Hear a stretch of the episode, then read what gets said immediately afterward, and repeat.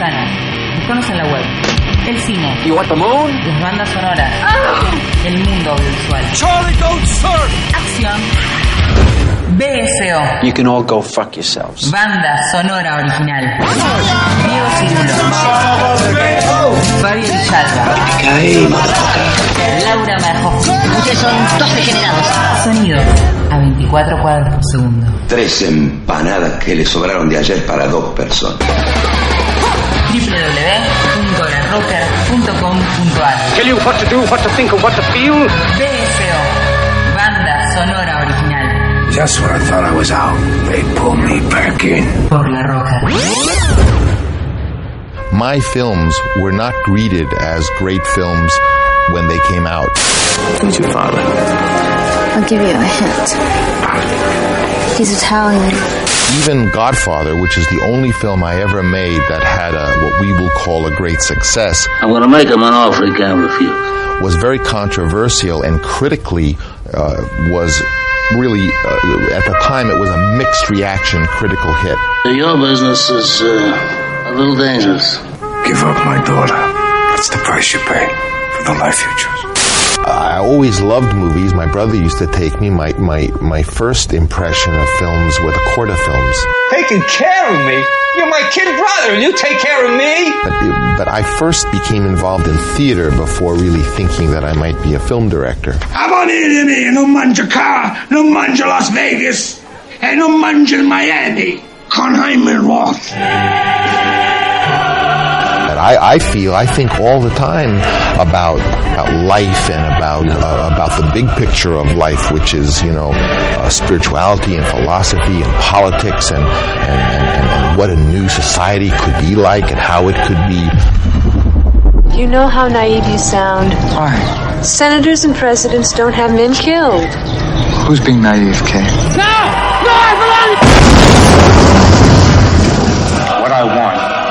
what's most important to me, is that I have a guarantee. No more attempts on my father's life. Io voglio pace. My only point is, first of all, it's not important whether a person is making great films or not. My films are unusual, partly because uh, I look at art as an adventure.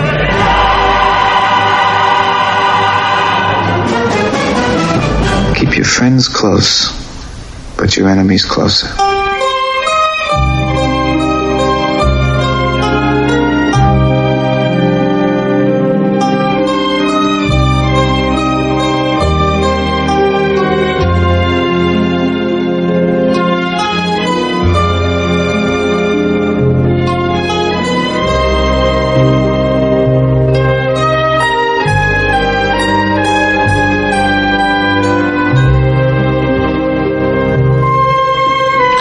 Señoras y señores, bienvenidos a una nueva edición de Banda Sonora Original. Estamos en el fin del mes de julio. Obviamente eso significa que estamos en un nuevo especial autores de BSO y estamos verdaderamente felices. Le puedo decir que con el invitado que tenemos acá, que ya es un amigo de la casa, estamos como medio con la piel de gallina, muy excitados, muy contentos, porque nos vamos a dedicar a un autor y a unas películas que son verdaderamente fantásticas y que nos tocan profundamente.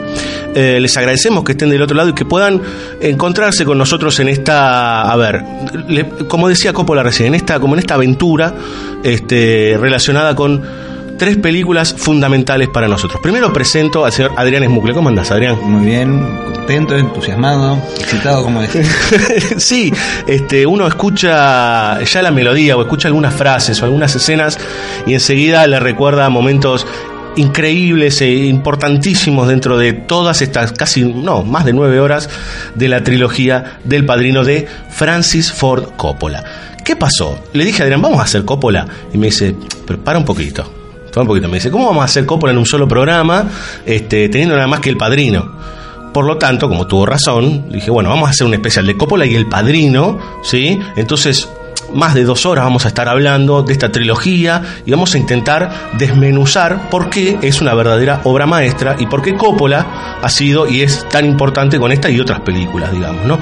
Em, si quieren comunicarse con nosotros, como siempre, 11 32 83 98 22, mensajes arroba larrocker.com.ar y si ahí nos quieren dejar algún mensaje de vendetta o de algo por el estilo, este, o algún mensaje mafioso, este, nosotros lo recibiremos y veremos qué acciones tomamos al respecto.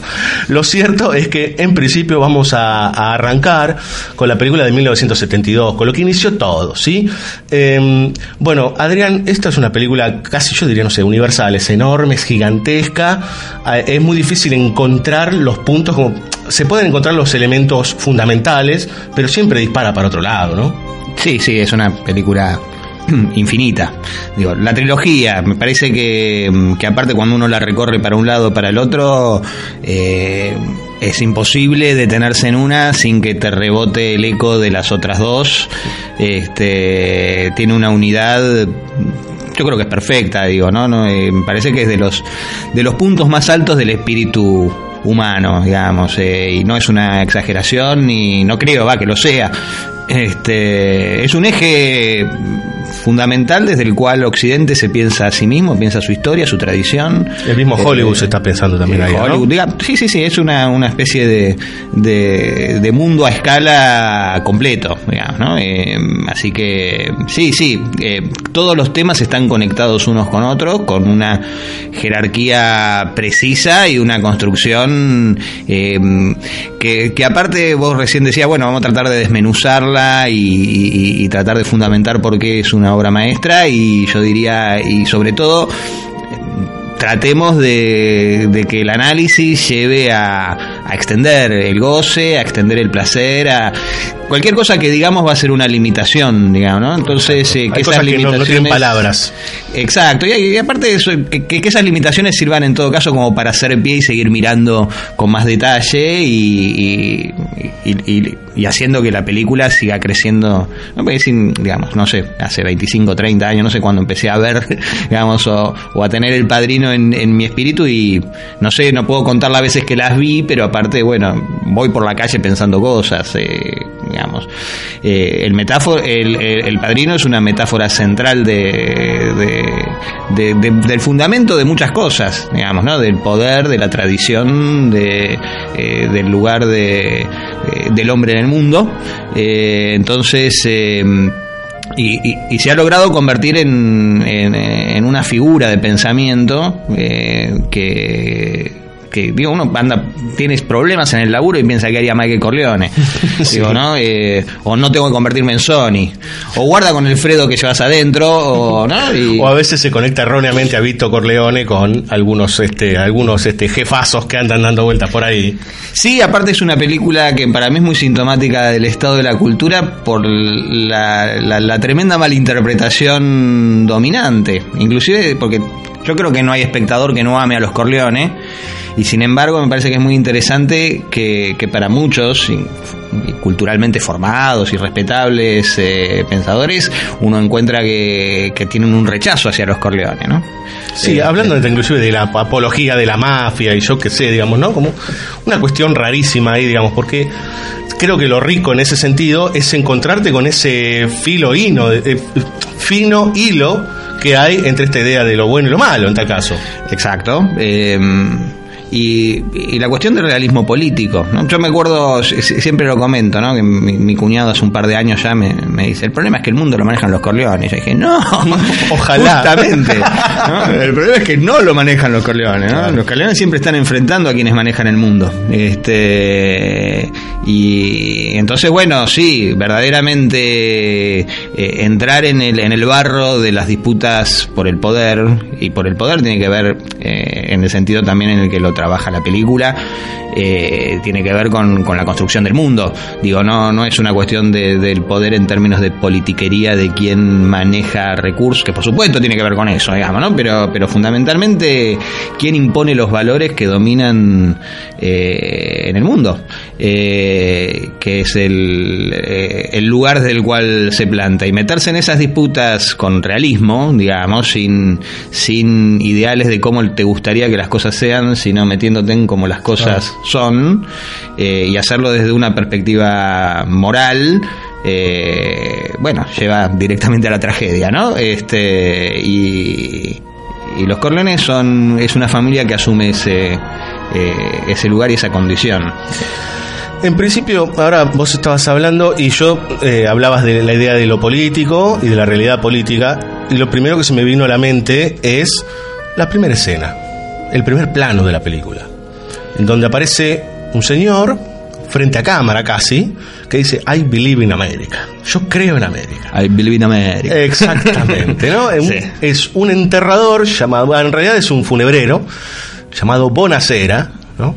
Este, con un fondo oscuro, negro, lúgubre. Ese plano se va abriendo hasta que nos damos cuenta que hay un interlocutor. Pero empieza diciendo creo en América, con lo cual ahí ya hay toda una cuestión para empezar a hablar. Sí, ahí ya hay toda una cuestión para empezar a hablar.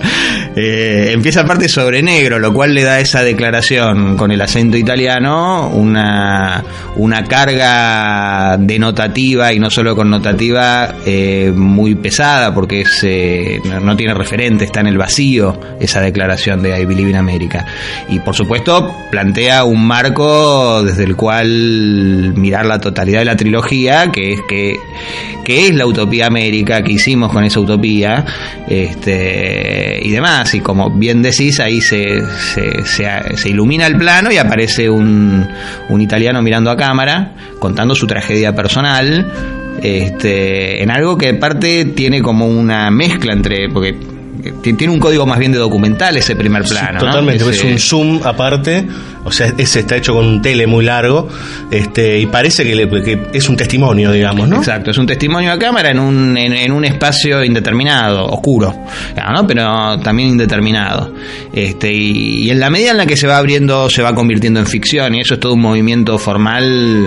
eh, Es una elección de espacio, eso. Vamos a ser es una lección de cine, de mundo, de vida, digo, ¿no? Ese, y, y- y de cine, ¿no? Porque, porque la primera percepción es, tiene esa ambigüedad y cuando se va precisando va tomando cuerpo este, y va refiriéndose todo ese discurso a un, a un lugar que aparte se expresa como lugar de poder con un movimiento de mano y que desde la oscuridad y desde un espacio indeterminado y con aparece de pronto un, un vasito con un licor como para tranquilizarlo, digamos, es un, solamente un movimiento de mano que es interpretado desde la afuera, digamos, eh, lo cual es una expresión gráfica de, una realización de poder que por otro lado es, un, eh, es una expresión de poder que contiene, ¿no? que es algo también central, ¿no? y toda esa primera escena eh, da para, para, para encerrarse meses a- a discutir hablar, sobre todo pensando en cómo se refracta en, en las nueve horas que restan de película, ¿no?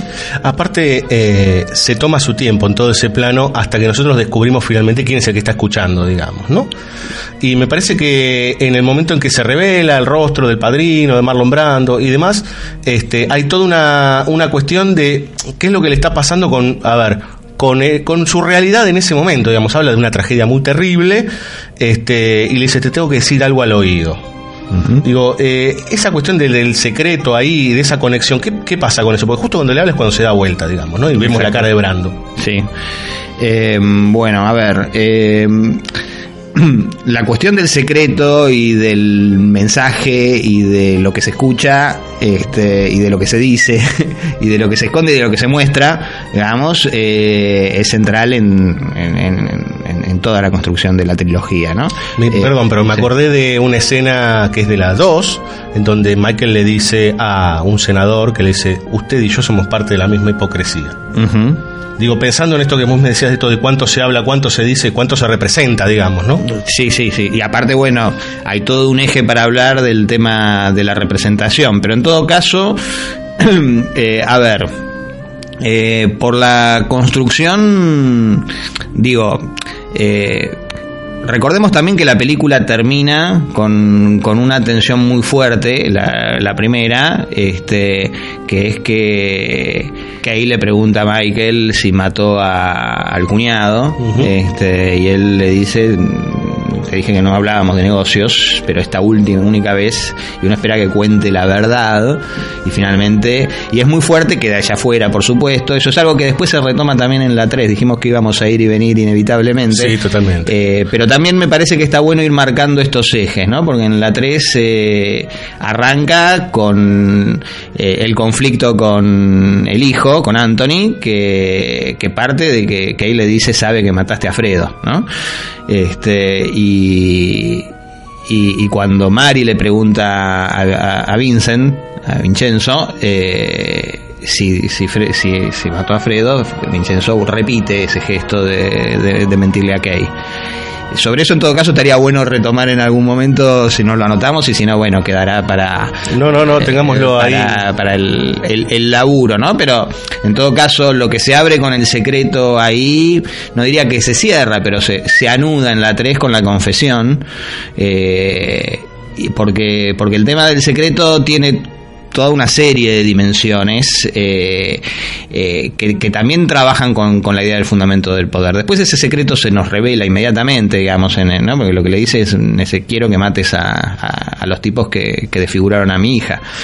Este, pero hay algo que queda como, como sensación. En primer lugar, aparte cuando eh, Bonacera mira alrededor y dice esto te lo tengo que decir eh, al oído, que recordemos también el eco que tiene el Padrino 3 con el asesinato de mm, Lucchesi, ¿no? A Claro. Lo matan... eh, Con la patilla de un anteojo, y se lo tengo que decir al oído. Ah, Claro.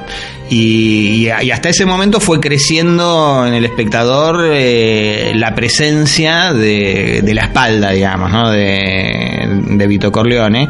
Y tras el secreto se nos revela la cara. Entonces, eh, ahí hay. Ahí hay una expresión de ese juego de tensiones entre cuando digo entre lo que se dice y lo que se esconde, entre lo que se muestra y lo que se esconde, no me gustaría que se vea, por lo menos no solamente ni fundamentalmente en el sentido de, bueno, hay, ah, eh, hay crímenes que no se confiesan, digamos, sino en el, que el fundamento es- está necesariamente oculto. ¿no? Y eso se, se, se reproduce eh, en la propia lógica del espacio. Vos decías una lección del espacio, ¿no? Todavía no sabemos que ese es el centro oscuro, el corazón, si se quiere, oscuro de una fiesta, digamos, donde la comunidad está protegida. digamos, ¿no? De hecho, hasta que él no menciona y se abre esa puerta en el final de la escena, nosotros no tenemos ni idea, pensamos que están en cualquier este, aguantadero, si querés, o la oficina de este tipo, este, tramando algo oscuro, o que ahí se traman cosas oscuras. Inmediatamente nos damos cuenta que de la pared para afuera hay otra cosa. Exactamente, sí, sí. Y ese afuera, de alguna manera, ahí me conecto con lo que decías vos recién, eh, se, se construye a partir de ese corazón oscuro, digamos. Totalmente, totalmente, y gira alrededor de ese centro, ¿no? Es como una especie de, de, circun- de círculos eh, concéntricos que se van abriendo, ¿no? Está rodeado por el, por el, por la América liberal, democrática, protegida por el FBI. Digamos, el FBI está custodiando las puertas que rodean a ese núcleo de tradición italiana, este, o asediando, en realidad están asediando, no protegiendo, este, porque está bueno recordar que también el conflicto que tiene Bonacera es que acudió a las leyes, ¿no? Acudió al- a los jueces y, y los jueces no lo protegieron, ¿no? Y la primera pregunta es ¿por qué no viniste a mí? ¿No? ¿Por qué no viniste de Vito Corleone? ¿no? Y buscabas protección y entonces ahí ya también hay un- una primera inflexión de, de esta utopía América, ¿no? América hizo mi fortuna, ¿no? Dice Bonacera, ¿no? Este, Pero América no le termina respondiendo, digamos. Exacto, a la hora de Algo protegerlo, ¿no? Él dice, bueno, mi hija, porque también es interesante porque eso se, se refracta en el otro pedido. Primero, estamos en el casamiento de la hija en el cual lo aclara Tom Hagen, eh, eh, Vito no eh, tiene que recibir a todos y tiene que hacer a todos los pedidos, ¿no? Lo, cual también daría para, para un desvío más. Claro, porque Pero- la tradición indica que el padre de la novia debe responder a todo. No puede decir que no el día del casamiento de su hija. Claro, uno podría decir inmediatamente, bueno, para no malenquistarse con nadie, ¿no? En el día del que. Porque es una unión sagrada, digamos, y, y alrededor de esa unión funciona la una- le- eh, toda la comunidad, se organiza en relación a ese, a ese matrimonio. O sea que ese matrimonio tiene distintas dimensiones, no solo un- una unión de pareja, digamos, ¿no? Este, entonces, quien, eh, quien entrega a la novia. eh, está también eh, dando garantías de en relación a ese esa unión y en relación a, lo que se juega alrededor en la comunidad de la cual esa unión la comunidad que legitima en todo caso eh, a, esa unión. Entonces eso también aparece como, como un fundamente de, de poder. Y lo que tenemos es un padre cuya hija salía con wasps, con norteamericanos, eh, con no italianos, ¿no? y él lo toleraba porque era moderno, liberal, porque estaba tratando de, de entrar en esa legalidad. Y tenemos en paralelo también la otra hija que está enamorada del panadero que lo van a volver a devolver a Italia y que tiene que resolver panadero que es el que le trae al padrino tres Enzo, ¿no? El Que, bueno, de Baker. este, entonces, eh, eh, esos son los juegos de tensiones que uno dice, bueno, no los cerremos en un concepto, ¿no? Me parece que es más rico eh, exhibir eh, ese juego de tensiones entre lo que le pasa a él que está entregando su hija en matrimonio, después vemos a quién se la entrega por otro lado, digamos, este, y lo que gira alrededor de esas uniones entre eh, hombres y mujeres en relación a- al vínculo que tienen con, con lo italiano como forma de la tradición explícita que, que maneja eh, la, la película este, y la función de los padres ahí, ¿no? Eh, De hecho, ahora que me, me hiciste acordar que también entre los que van a pedir cosas está Johnny Fontaine. Y Johnny Fontaine tuvo un problema de polleras también, este, que después nos vamos a enterar con Waltz, el productor de las grandes, este, los grandes estudios. Que ahí se pone todo en juego, una cuestión con relación a la virilidad, que es también interesante porque paralelamente también en esa misma fiesta está no siendo concebido Vincenzo, digamos, ¿no? Porque nace de una de, un polvo posterior, digamos, ¿no? casi. Este, pero sí está con la madre en un desvío de exceso de virilidad de Sony, que en cuanto vuelve dice Mike, eh, Vito lo, lo trata de poner en su lugar, ¿no? Dice- Aparte lo que le dice, le en dice relación con Fontaine precisamente, porque le está con diciendo a Fontaine, pero se lo está diciendo al hijo. Exacto. Pues se cuida de tu familia, están todos bien, estás haciendo lo que debes, digamos, como en realidad no lo mira, pero se lo está diciendo a Sony. Le echa una miradita de todas formas y aparte dice, eh, un hombre no está completo si no cuida de su familia, ¿no? O si no está con su familia. No me acuerdo exactamente, pero la, la expresión es un hombre no es completo. Claro. ¿no? No, o sea, por eso digo la virilidad entendida no como una cosa de mera genitalidad o potencia sexual o desborde en ese sentido, que es el que Sony, digamos, expresa en todo su ser, digamos, no solo eh, sexualmente, eh, sino de, de la capacidad de, de organización y de control de eso. Y eso vinculado directamente a una cierta idea de poder patriarcal, obviamente, ¿no? Vos hablabas del poder patriarcal, de esta cuestión de- del- del poder central de Vito Corleone, pero en toda esa extensa este, fiesta que nosotros vamos viendo, vamos entendiendo el rol de cada uno de los hijos, varones, que son cuatro. Tenemos a Sonny, tenemos a Tom, tenemos a Fredo. a Fredo, que Fredo es fundamental, y aparece Michael, digamos, ¿no? Que aparece Michael vestido de, de militar, es un war hero, le dicen eso, es un héroe, héroe de la guerra y demás. Pero ahí se empieza ya a dibujar más o menos cómo son las posiciones dentro de esa familia y del poder de la propia familia. Bueno, hay algo genético en los Corleones que es la rebeldía, digamos, ¿no? Eh, le pasa a Vito con Michael, le pasa a Michael con Anthony, este, y le pasa a, bueno, a Don Antonio, ¿no? Era el padre de Vito, no me Sí. acuerdo. Este, a Don Antonio en- Andolini. eh, con, ¿cómo se llama? Eh, Con Don Chicho era. Don Chicho. ¿no? Eh, entonces, eh, ahí hay una, una cuestión que, que, que también genera atención, porque, digo, yo en- entra en ese mundo de tarantela y de, y de tanas eh, pulposas, este, más con Sarakei, digamos, ¿no? Como una turista wasp en, eh, en, en eso y vestido de uniforme, es casi un acto de provocación, digamos, ¿no? Eh, porque aparte me parece que es muy interesante, ¿no? Todo lo que se juega con él como héroe de guerra, en todo caso no sé si, si, si para mencionarlo eh, puntualmente ahora, pero pero después cuando Clemenza le está explicando cómo, cómo matar a, a Soloso y a McCluskey, le dice estamos todos muy orgullosos de vos, ¿no? eso es. Eh, fantástico ese momento. Hay un momento casi de las miradas, el cariño que hay en esas miradas, este, y de admiración, ¿no? Como lo mira y le, todo- y le está dando el arma encima. Este, que sabemos lo que estás haciendo y sabemos qué hiciste, digamos, ¿no? Cual me parece increíble, digamos, todo lo que se genera ahí en ese, es un mismo plano, inclusive, que se están mirando los dos. Es fundamental. Pero hablamos de ese microclima que está ahí, que en la fiesta se, se- ya se está dibujando, digamos, ¿no? De, de- de- de cómo funciona esa familia, digamos. Sí. Vos hablabas de la rebeldía. Este, pero se, se entienden mínimamente las escalas, y, todavía no hablamos de Luca Brasi, pero eh, se entienden mínimamente las escalas jerárquicas que se están, que se están dando vuelta ahí, ¿no? Sí, sí. Eh, yo creo que aparte esa es una escena que uno eh, la tiene que ver muchas veces para empezar a... Digo, es, es muy difícil, yo la vi con mis hijos ahora esta semana y me, me sorprendió mucho, sobre todo en, en mi hijo, tiene 13 años, que en, general, este, eh, digo, cómo va a recibir sobre todo la entrada, porque media hora de escena en la que, eh, en, la que una vez que uno conoce quién es quién, bueno, es infinita pero realmente hay muchos personajes que se presentan mucho, se presentan con una línea, con una actitud, con una acción, eh, todo depende del vínculo entre ellos.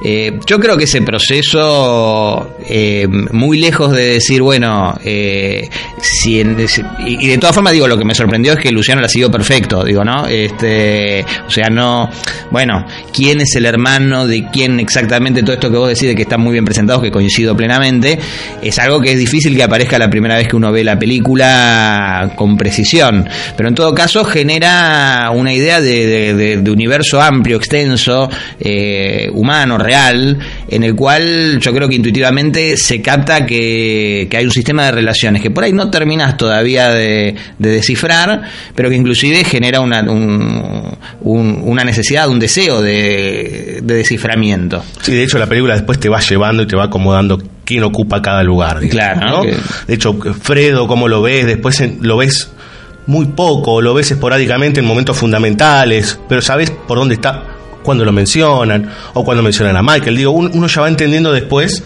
qué lugar está ocupando dentro de toda esa estructura familiar y de poder, digamos. Ahora, hablamos de toda esta estructura, hablamos de que los Corleones son muy poderosos, estamos hablando de una época puntual que es la posguerra, es 1945-46. Estamos ahí. ahí acaba de terminar la guerra. Acaba de terminar la guerra. Eh, bueno, pero aparece un elemento disruptivo. Hay algo que hace sacudir a toda la estructura de la familia, digamos, o en principio, que es la aparición de Solozzo. Solozzo, que le dicen el turco, es el que quiere incluir dentro de todo el, movimiento de la mafia, que tampoco se nombra demasiado como la mafia, pero dentro de, de los negocios la cuestión de las drogas. Y ahí empiezan los problemas. Sí.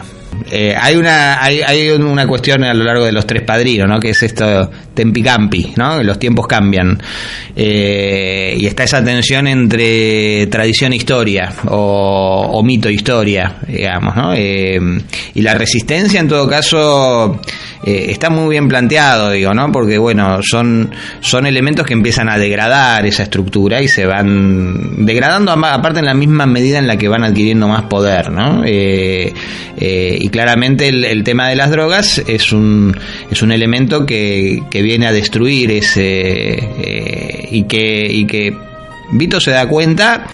Lo genial es que no lo dice desde una. Nunca emplea una perspectiva moral en su discurso, bueno, nunca.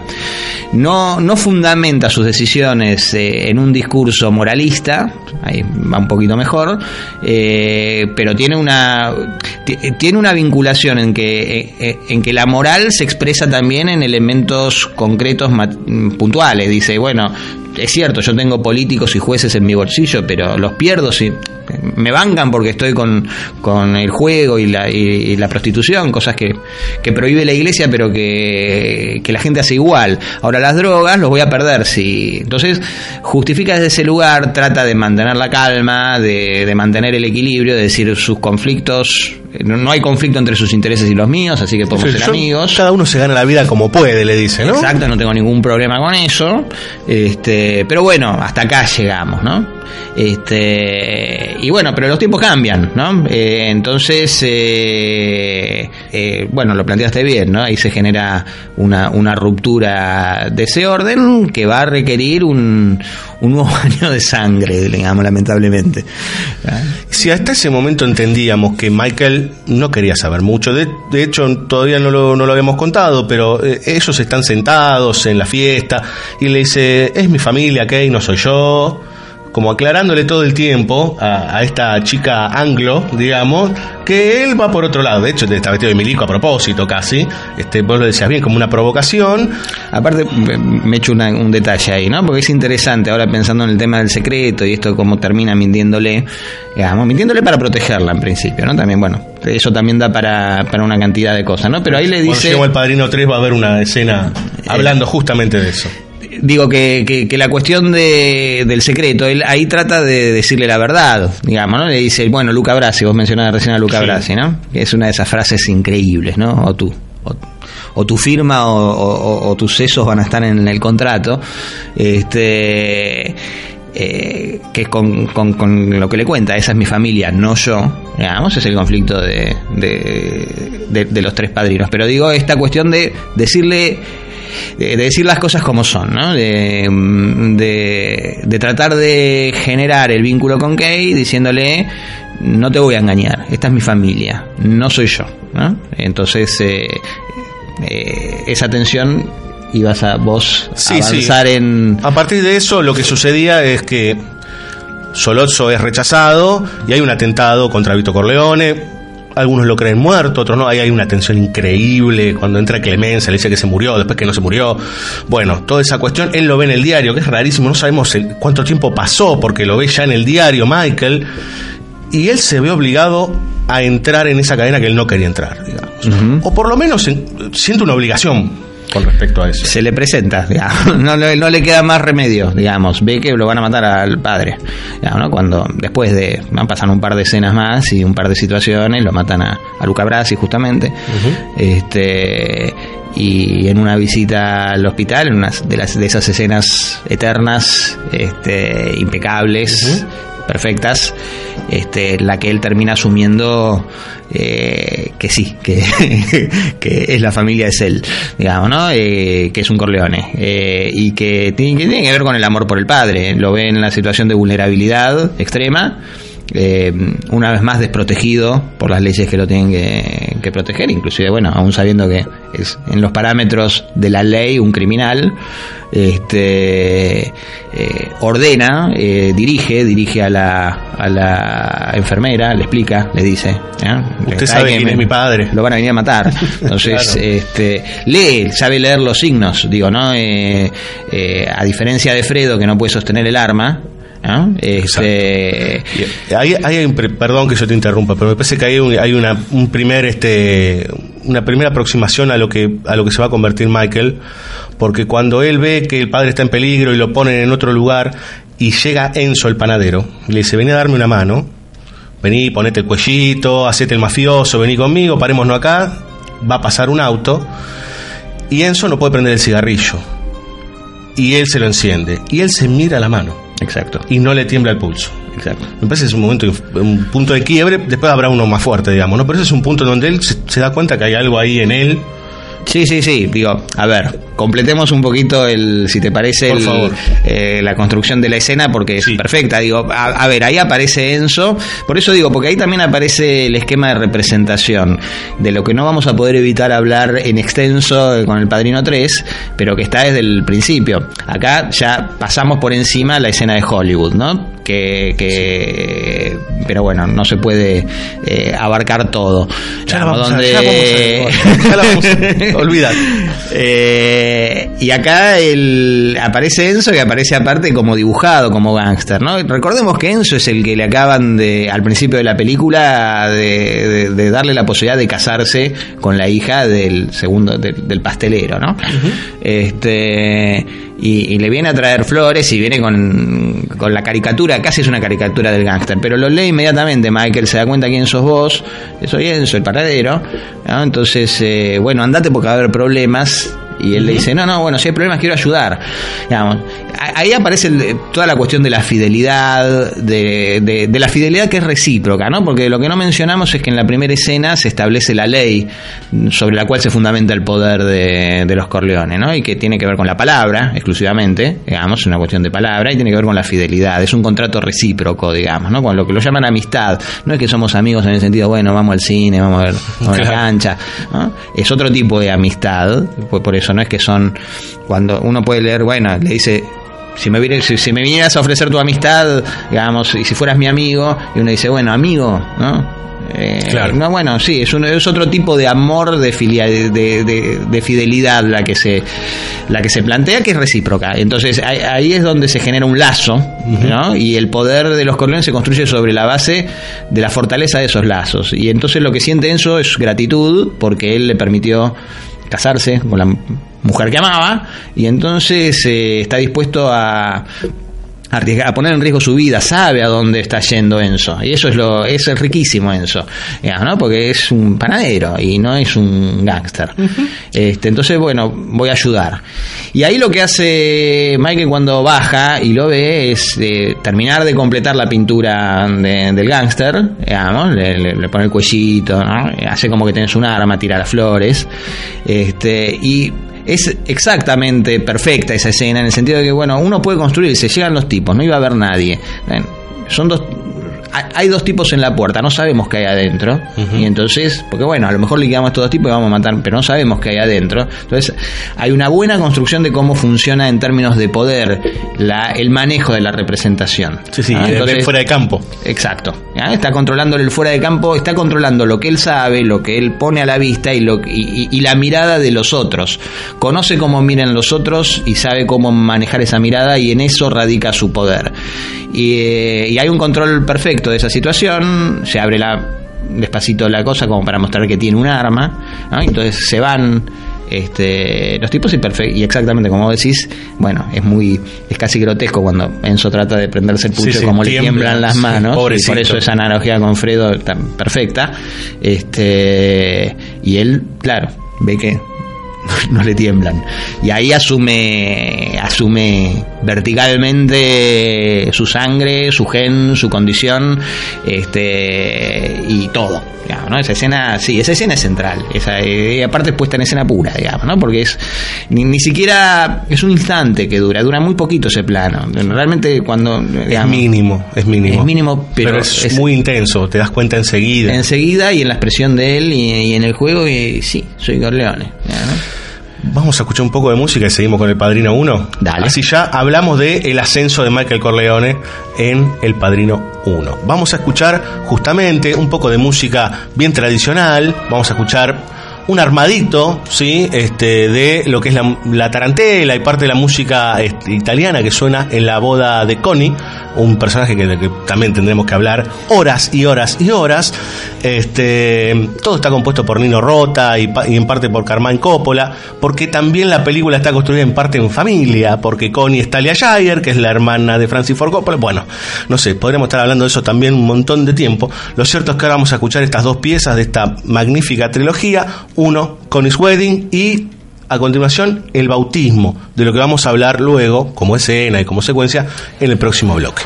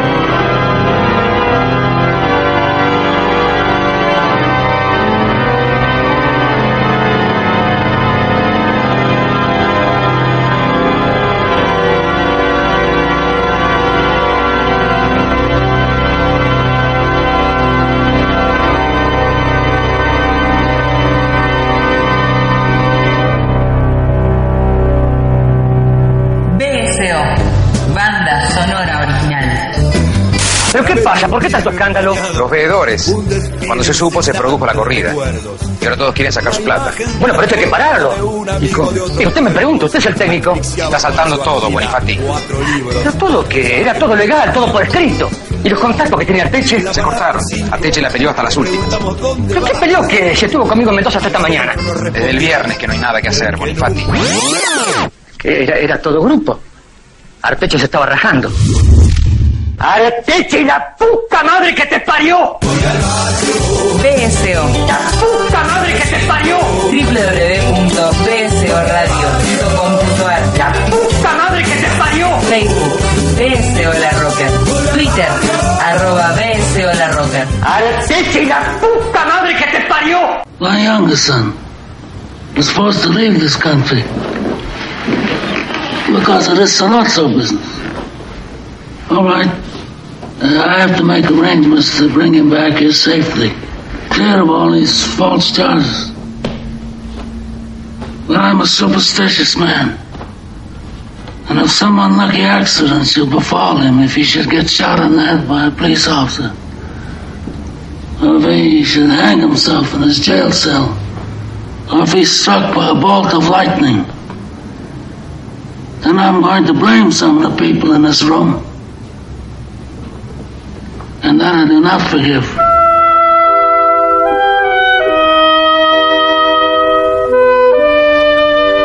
Muy bien, señores, segundo bloque de este especial sobre El Padrino y Francis Ford Coppola. Les prometemos, este, ya lo hablamos con Adrián, que más adelante haremos un especial sobre Apocalipsis Now y otras tantas películas la conversación que ha hecho este autor.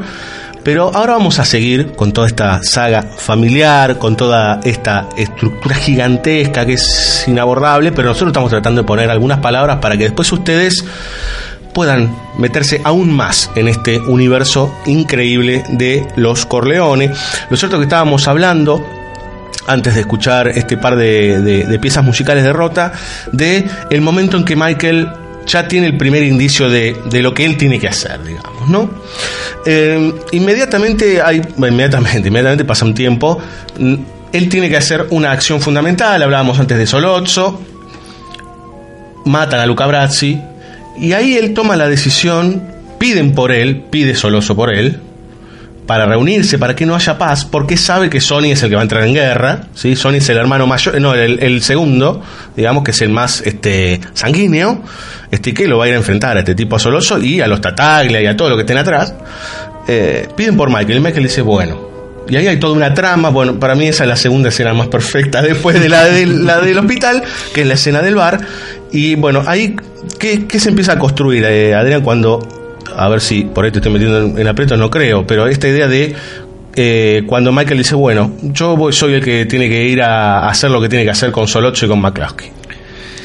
Bueno, se, se, en principio se materializa esta decisión. La, la, decisión está tomada, por eso, las decisiones esenciales uno las toma antes de, tomarlas, digamos, no las toma sin darse cuenta, las toma, las toma porque están, por eso, en el destino, en el gen, en, en, en lo que uno trae, en, eh, en lo que uno recibe en todo caso.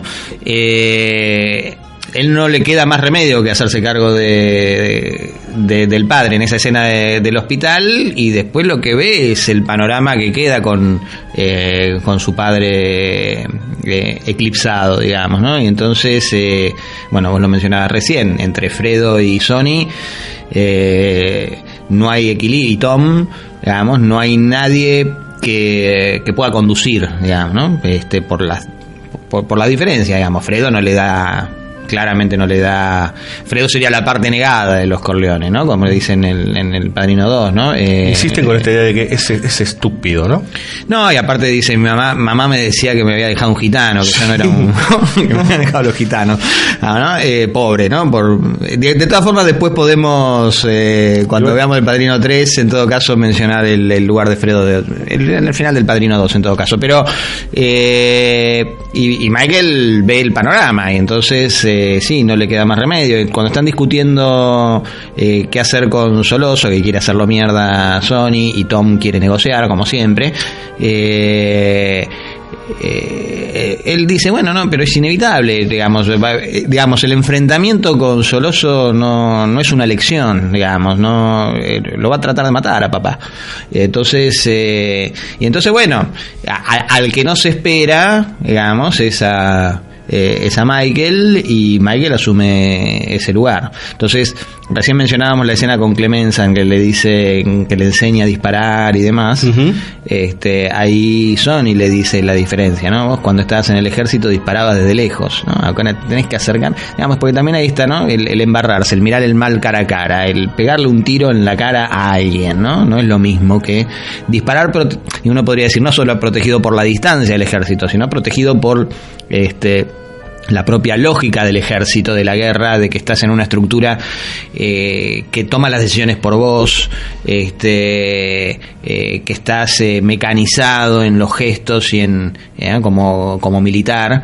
Y en ese sentido, lo genial de la película es que no la alivia.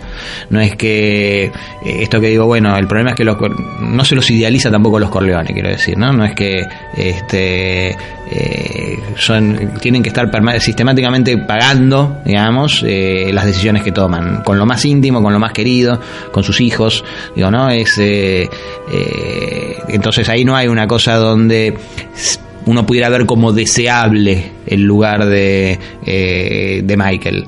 Eh, y él lo asume con toda esa carga, hay una re- renuncia a, a- todo un sistema de ideas con el cual se trata de mentir a sí mismo, podríamos decir, y con el cual entra en tensión a lo largo de los tres, porque no, es un conflicto que tiene que ver también con el con el signo de los tiempos podríamos decir no con qué es mantener también firme o, o viva esa tradición digamos eh, en un mundo que la agrede sistemáticamente eh, y, y- es asumir de alguna forma todo ese lugar, digamos, ¿no? Eh, y que lo asume en el asesinato, lo asume con las dificultades, con las tensiones, con los miedos, con, con las inseguridades, con las faltas de, de certezas y con la necesidad de un exilio que es también un camino de conocimiento, digamos, ¿no? Eh, y que es una nueva expresión y, y una nueva vivencia de, de ese sentido trágico. Cuando él se sienta en la mesa con Solozzo y con McCloskey, él se está sentando con la, con la contracara del poder de los Corleones, digamos, ¿no? Ujú. que aparte tiene, lo- lo- eh, tiene el lazo con el poder formal, digamos, Claro. está protegido por un capitán de policía. Y ahí también este es interesante porque también el esquema de, la- de- de estas nociones de representación juegan, ¿no? Cuando, cuando él convence a Tom, digamos, de que, de que, de que, se- de que es posible, ¿no? No podemos matar a un capitán de policía, ¿no? Este, y él dice, sí, ¿por qué no? Es un, es un policía corrupto, un policía que está entongado con la, con la droga. este, ¿No tenemos amigos en el periodismo que podrían hacer esto, esto y esto? Sí. Ah, bueno, entonces. Exacto, digamos, ¿no? Este, y, y ahí es interesante porque dice, no tenemos, eh, eh, creo que no dice amigos, ¿no? No tenemos gente de prensa, Sí, ¿no? claro, no tenemos, no tenemos gente Contacto. en el payroll, ¿no? En, en- en nuestra nómina de pagos. Eh, ni, tampoco contacto, no tenemos gente a sueldo, digo, ¿no? En gente que está, Claro. digamos, di- directamente, ¿no? Y es una historia formidable, ¿no? Le dice, este, periodísticamente. Entonces juega con un conocimiento, pero tampoco idealiza, no es que se lo llevas a la prensa y la prensa lo va a agarrar porque hay libertad de prensa en nuestra república Claro. y entonces eh, el va, va- va- va a estar el periodista liberal que quiere llevar la verdad a fondo y que la va a descubrir, ¿no? Tenemos gente, no le estamos pagando a gente en la prensa, sí, bueno, entonces Es eso lo otra, vez, otra vez la representación, ¿no? Exacto. Entonces construir un esquema de representación para poner en escena una, una idea que aparte se parece bastante, digo, ¿no? A lo, a- a lo que... Pero que siempre hay un control, digamos, ¿no? Tiene que haber un control en esa escenificación, ¿no? Entonces... La escenificación es con Kay, es con la comunidad, es con las otras familias y es con el mundo. Bueno, vos decías el exilio. Él se va y se encuentra con Sicilia, con Corleone, se tiene que ir, le dicen por lo menos un año, le dice Sony, que me parece ahí hay algo para resaltar, digamos, es la última vez que ve a su hermano cara a cara. Eh, se abraza dice, bueno, en un año y demás, este, y él se retira y va con, con dos tipos, dos, este, ¿cómo se llama? Dos guardaespaldas, y va vagando por, este, por los campos y demás, y bueno, ahí van pasando un par de cuestiones, entre las que sucede a Polonia, digamos, ¿no? Este, un personaje fundamental también, que no está mucho tiempo en la película, pero que es casi como algo que le va a quedar a Michael para toda su vida. Sí, bueno, y habría que hablar en algún momento de las mujeres en El Padrino, este, de Mamá Corleone, que prácticamente... Casi no habla. Creo que tiene 30 segundos de, diálogos y 4 minutos y que es eh, un, en El Padrino 2 un poco más. Este, eh, bueno, es todo un, un, centro, digamos, ¿no? Pero cuando él está enamorado de Kay, digamos, está también eh, enamorado de esta utopía américa, de eh, la conquista de Kay eh, es una... Eh, lo que decíamos al principio, que no se rebaje, digamos, eh, como alegoría, no es que Key es Estados Unidos y Apolonia es Italia, pero también lo son, digo, ¿no? Uh -huh. eh, y Apolonia aparte es Apolo, ¿no? Es, es Grecia, es la Grecia del Sol, la, la, digamos, eh, o, o, el imperio griego, romano. Eh, el, primer contraste es la luz y la oscuridad, que es eh, New York es todo dominantemente oscuro, este, salvo la fiesta de casamiento casi y la muerte de Sony este y alguna que otra momentito más y es un estallido de luz y de sol eh, Sicilia Nueva York está iluminado artificialmente uh -huh. con lo cual ahí hay toda una idea también ¿no? sí exacto eh, y él entra en contacto ahí vivencial digamos con y, y también quiere que hay un deseo explícito de conocer digamos que después en el Padrino 3 menciona déjame que te, que te muestre Sicilia si vas a entender nuestra familia, ¿no? A, a Kay, ¿no? Creo que la conozco lo suficiente. Bueno, no sé. Este, pero, eh, pero bueno, ese conocimiento es el conocimiento de, de Apolonia, se enamora de Apolonia eh, y vive trágicamente la, la, relación, que eso también lo, lo, que, lo que le pasa con la pérdida de gracia que podríamos tener, la desgracia de, de Michael, es que muere toda la gente que quiere alrededor de él, ¿no? Este... Pero el viaje a Sicilia y el enamoramiento con Apolo, todo eso no es un, un ingresar o regresar a, la, a, lo tradicional, Exacto. a lo propio de la familia. Sí, sí, sí, claramente, a la, a, a la familia y al, al terruño, porque aparte, bueno, lo que en el, en el Padrino 1 funciona muy bien, está perfectamente explicado en el Padrino 2, que Corleone va a Corleone y que eh, no está del todo, bueno, pero se llama Corleone, se llama como la ciudad, ¿no? Eh, eso después, eh, digamos, los Corleones llevan el nombre y con todo lo que implica llevar el nombre, digamos, este, a Estados Unidos. Eh, son confundidos y eh, confundido Vito, pero lleva su procedencia en su nombre. Lo cierto es que, eh, bueno, Apolonia muere en un intento de asesinato a Michael, digamos, en un atentado, este, lo traiciona uno de sus guardaespaldas, eh, y Michael puede volver como lo que escuchábamos recién de, de, Vito, que él hace los arreglos para que pueda volver después de un tiempo, eh, y él vuelve con Kay. Y yo hago esta pregunta, si vuelve con Kay, porque lo que necesita es generar una cierta representación a partir del matrimonio con esta mujer. Sí, aparte yo creo que hay una cuestión de que, que, que, su fortaleza y su debilidad simultáneamente, ¿no? Yo creo que él, se siente americano, digamos, ¿no? Él, entonces él, eh, él trata de unir, si, quiere, si se quiere, o de finalmente de, de, tratar de expandir o de, o de conquistar América, ¿no? América igual lleva el nombre de un italiano. Entonces hay como una, es una extensión donde él trata de... Es una película esencialmente antiliberal, digo, ¿no? Los Corleones tratan de jugar dentro del esquema del y, los Corleones, eh, Michael trata de jugar dentro del esquema planteado por la regla de juego del, del capitalismo liberal, eh, pero tratando de imponer eh, o en tensión, digamos, con porque me parece que no, no está definida del todo en él eh, eh, la decisión de, eh, de la ambigüedad de esa tensión, ¿no? de la tensión entre el capitalismo liberal al cual él quiere seducir, conquistar, dominar, eh, ma manejar y esa carga de tradición. Porque él va perdiendo el idioma, va perdiendo el contacto, va perdiendo, digamos, él, él, va olvidando la tradición en, en la saga. Digamos. Y él hace, de hecho, él le hace una promesa a Kay, le dice, yo en cinco años te prometo que la familia Corleone va a ser legítima.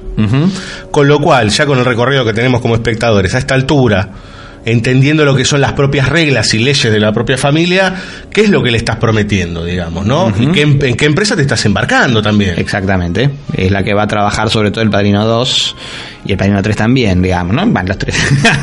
Se trabaja evidentemente a lo largo de las tres. Sí, eh, sí, eh, me parece que es una tensión que no conviene atenuar, digamos, ¿no? Porque, mm, porque es, eh, es la que produce todo lo que produce y también son elecciones que, que lo anteceden de alguna forma. Yo creo que efectivamente él está enamorado de Kay. Él no sé si necesita eh, a Kay o es una fatalidad, digamos, ¿no? O trata de conciliar cosas inconciliables, ¿no?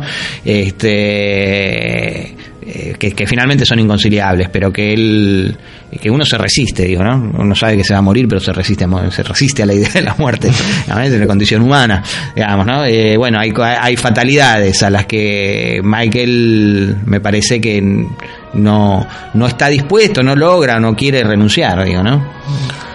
no quiere renunciar y ahí él, empieza el proceso de, de, convertirse, está toda la escena en donde a él lo nombra el padre y dice, bueno, él es el que se está haciendo cargo, demás, y ahí él empieza a tomar el poder efectivo, por decir, ¿no? Él empieza a tomar ciertas acciones que eso van a derivar en el famoso bautismo, eh, con respecto a lo que, es, lo que se está generando, que es esta guerra entre familias. Sí. Porque no nombramos, pero hay cinco familias en Nueva York que son las que tienen el poder. Y él toma la decisión para no sé si en realidad, a ver, corregime si es para eh, cortar con la guerra, para pacificar, o si en realidad para expander aún más el poder de los Corleones. Yo creo que es por ambas cosas. Digo, me parece que, que ahí es donde una vez que entró en esa disputa de poder, y es, y es también la ilusión que él tiene de salir por arriba, digamos, ¿no? De dominar todo, y que es lo que se va a encontrar con, como fatalidad, cuanto más subo, más corrupción encuentro, ¿no? En el Padrino 3. Este eh, y, en ese sentido la promesa que le hace a Kay trata de creérsela, digamos, él, eh, creo. Sony asumiría eso con casi con alegría, digamos, ¿no? Y él lo asume como una carga. Y, a Michael ganarse el respeto no le queda más remedio que... Eh, no le queda más Sí, yo creo que no le queda más remedio, es decir eh, expandir lo que pasó con Soloso. Es inevitable este, y mejor anticiparnos, ¿no? Ahí Barcini me va a hacer mierda y lo que tengo que hacer es agarrarlos cuando todavía no lo esperan. Entonces se es, como una repetición de esa decisión inicial del asesinato de Soroso y una expansión, ¿no? De hecho, hay algo muy interesante de lo que no habíamos hablado antes, es toda esa reunión de, de capos en donde Vito habla de la, idea de pacificación, ¿no? Este, bueno, Tataglia perdió un hijo, yo perdí un hijo, la escena tremenda, que una de las escenas más conocidas, calculo, del padrino, que es el asesinato de Sony, de James Caan. Este, él dice de pacificar. Y cuando están volviendo, toda esa escena maravillosa, eh, y habla con Tom Hagen, y le dice, bueno, yo, eh, él está hablando del enemigo y nombra a Barcini. Le dice, no, no, no estarás hablando de Tataglia, que es el que, respalda, el que respaldaba a Solozzo. No, no, hasta este momento yo no sabía que había alguien en las sombras y ese era Barcini. Y ahí eso deviene que Michael después diga, bueno, no, uno, dos, no, hay que, hay que acabar con todos. Exacto. Hay que liquidarlos a todos. Bueno, y ahí se arma toda esta escena gigantesca en donde primero, primero y principal, a ver, eh, está el tema de que Connie ya este, tuvo familia con este atorrante, este, que le pega, que es el que, bueno, después vamos a darnos cuenta que es el que traiciona a la familia.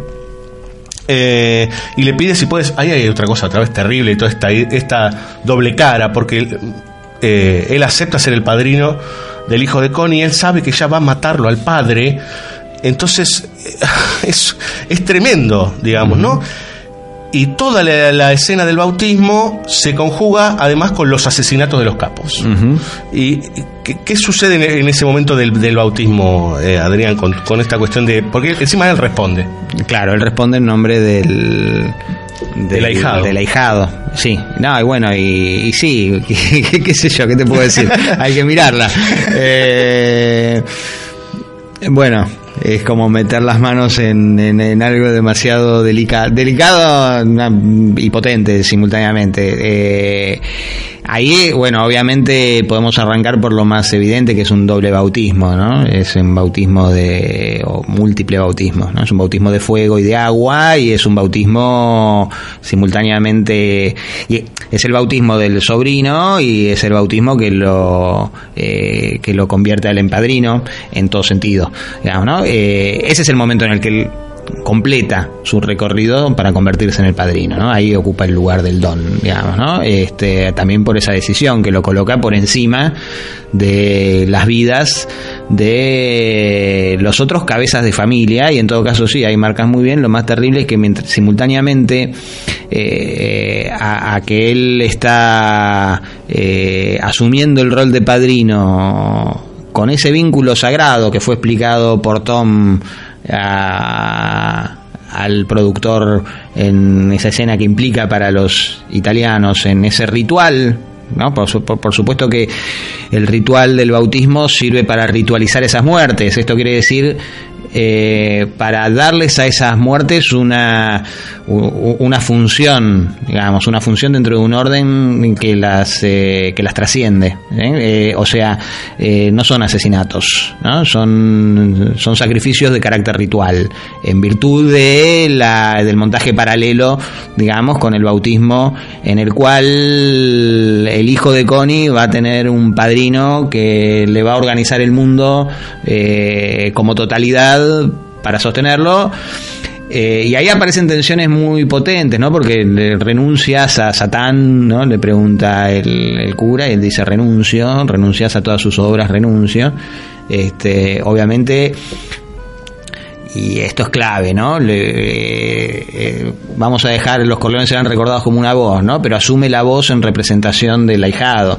Entonces ahí también hay una construcción eh, determinante en términos simbólicos y por otro lado, bueno, es asumir la voz, e- ese, ese rol eh, Michael eh, lo vive claramente como, como una carga. Se nota mucho por otro lado en, en, en- en el modo, digo, es para detenerse en las expresiones, ¿no? De Michael con las velas y con eh, y con el eh, eh, Es impresionante cómo le va cambiando a través del tiempo propio de la película el gesto a Michael, ¿no? Cómo se va endureciendo, digamos. Cómo hay, hay un gesto casi de convertir su cara en, en- en el no gesto, digamos. ¿no? una máscara Sí.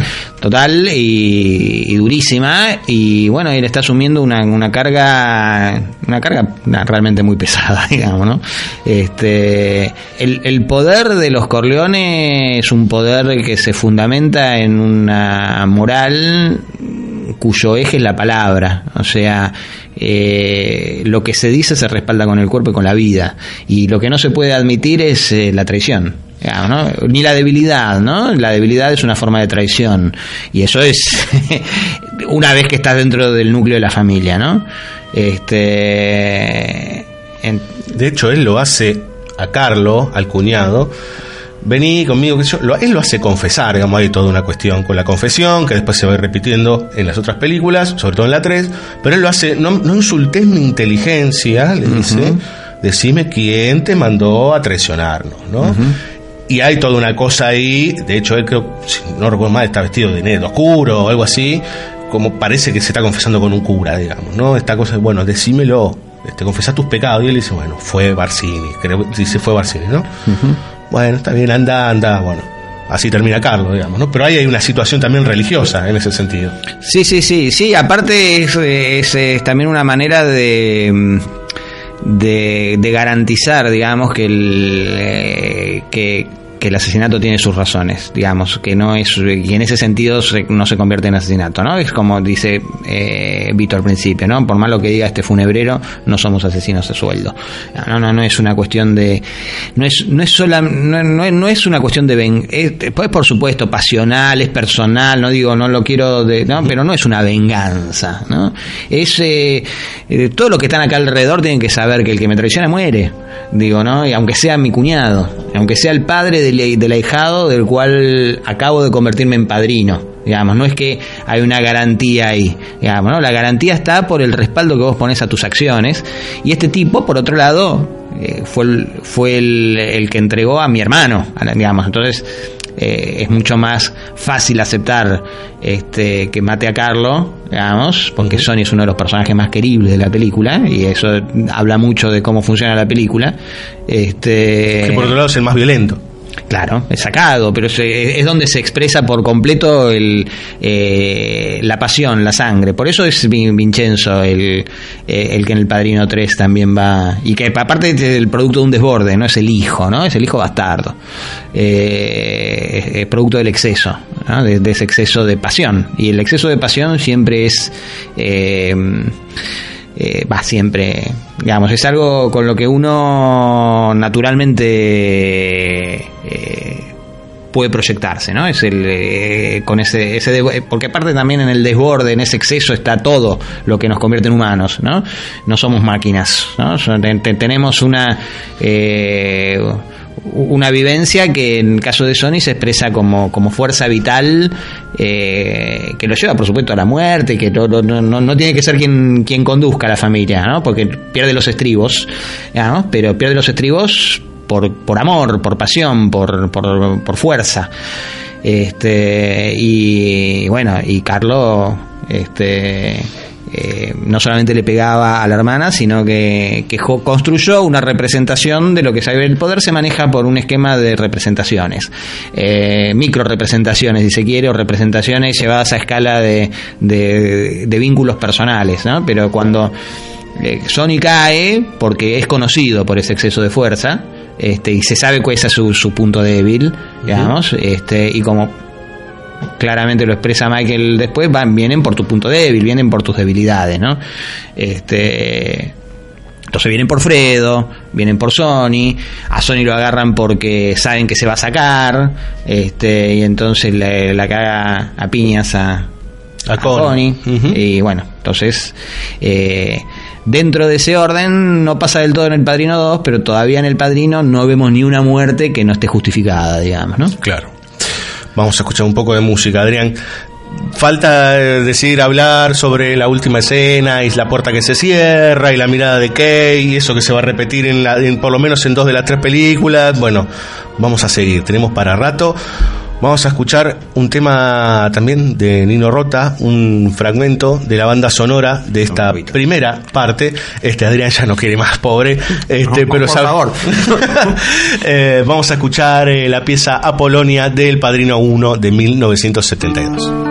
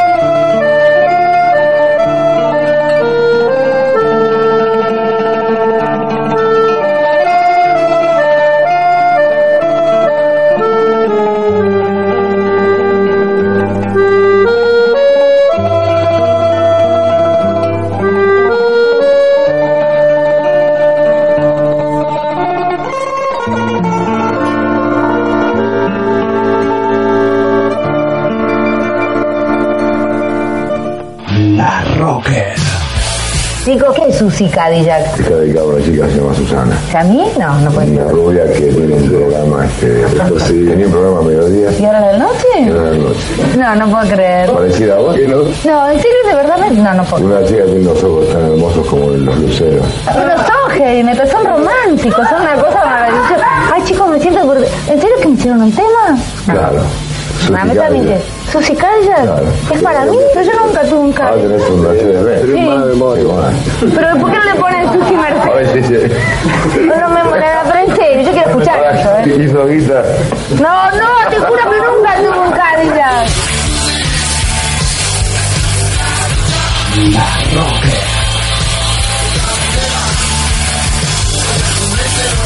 La red social del rock.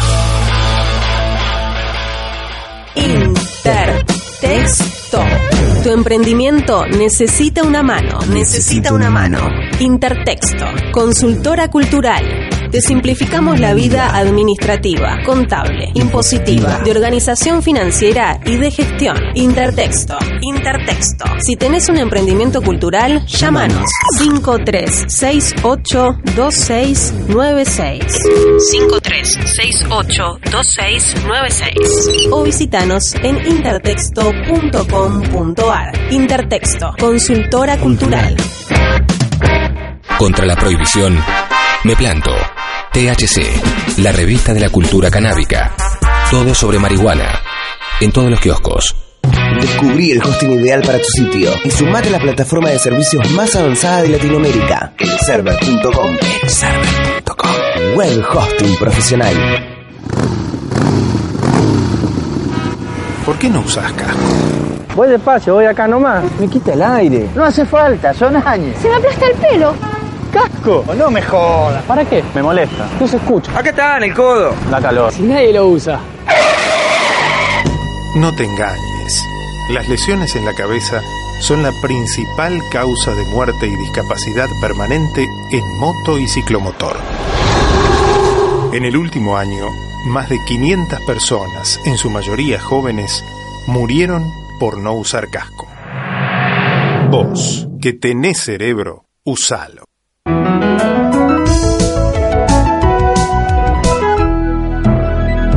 Luchemos por la vida. Prendas personalizadas. Bajo Mundo. Facebook.com. Barra Bajo Mundo Ropa. Donar sangre no produce ningún daño al organismo ni contagia nada.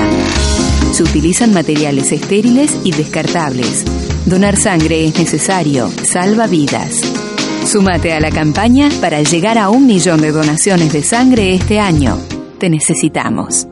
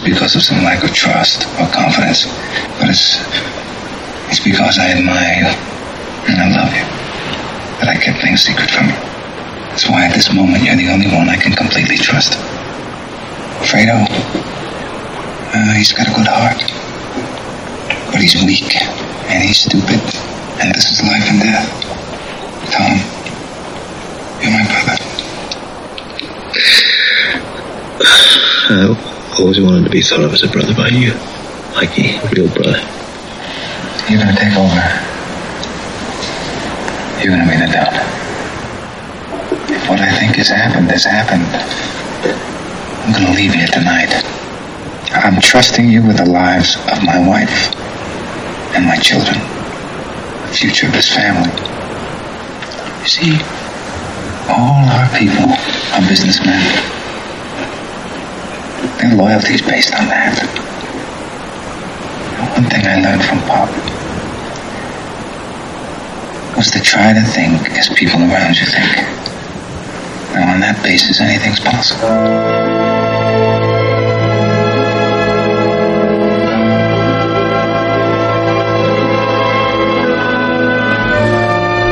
Muy bien, señoras y señores, eh, espero que estén disfrutando de toda esta charla que estamos teniendo con Adrián. Eh, ahora vamos a entrar en terreno de El Padrino 2 de 1974.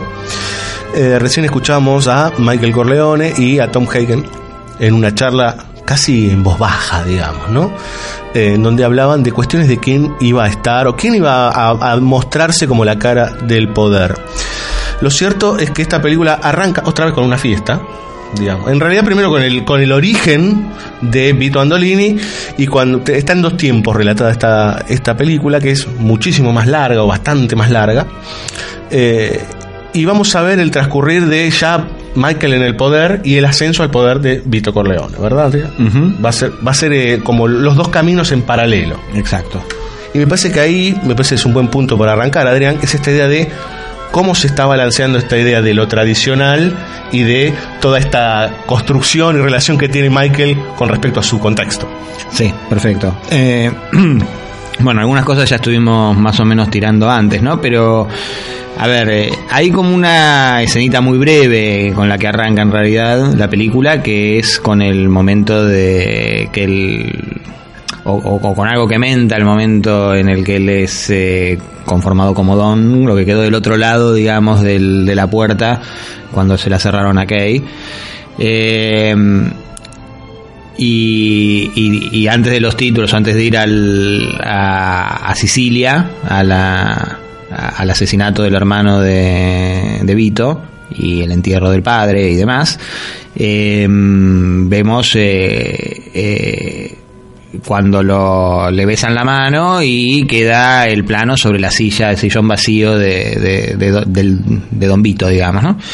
Este que, que me parece que toda la peli- que el eje central, digamos, de la película es el, el eclipse o, o- o la ausencia, el don, digamos, ¿no? Le- eh, es la más oscura, lejos de las tres, ¿no? Terribles. Eh, menos mal que vino la tercera, quiero decirlo. Quedarnos con el Padrino 2 era demasiado, demasiado duro. Hubo, ¿cuánto? Más de 15 años hasta que salió la tercera, digamos. O sea, un, un final angustiante si hubiera sido ese el final, digamos. ¿no? Sí, sí, sí. Bueno. eh, y sí, está planteado como paralelo. Yo creo que también el Padrino 2 se puede ver como una especie de despliegue y de aclaración de, de muchas de las cosas que estuvimos mencionando, digamos. Muchas de las cosas que mencionamos, de hecho, eh, en relación al Padrino 1, que están en el Padrino 1, eh, Se van reafirmando o ampliando. Sí, sí, sí, uno también ve, las ve, tal vez porque las vio en el Padrino 2, más, más, más desplegadas, ¿no? Entonces, eh, eh, vos me mencionabas, las tres películas empiezan con una fiesta, bien que el presente de la, del Padrino 2, o el 59, el, el, momento más, más próximo, este, eh, de ese montaje paralelo, arranca con una fiesta, o con una celebración, que es el de la primera comunión de Anthony.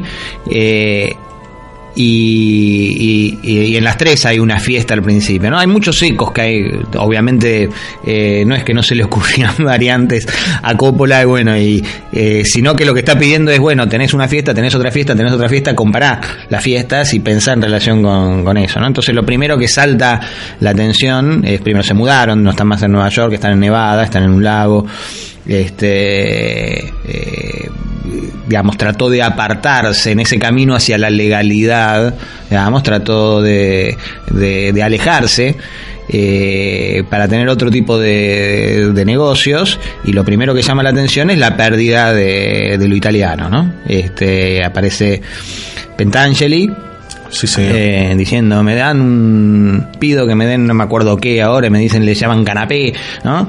Eh, me dan una galletita con hígado, dice, y esto lo llaman canapé. Eh, sí, y, y, que no puede hablar con... Y Fredo se horroriza, ¿cómo no, no, no te atendió Michael?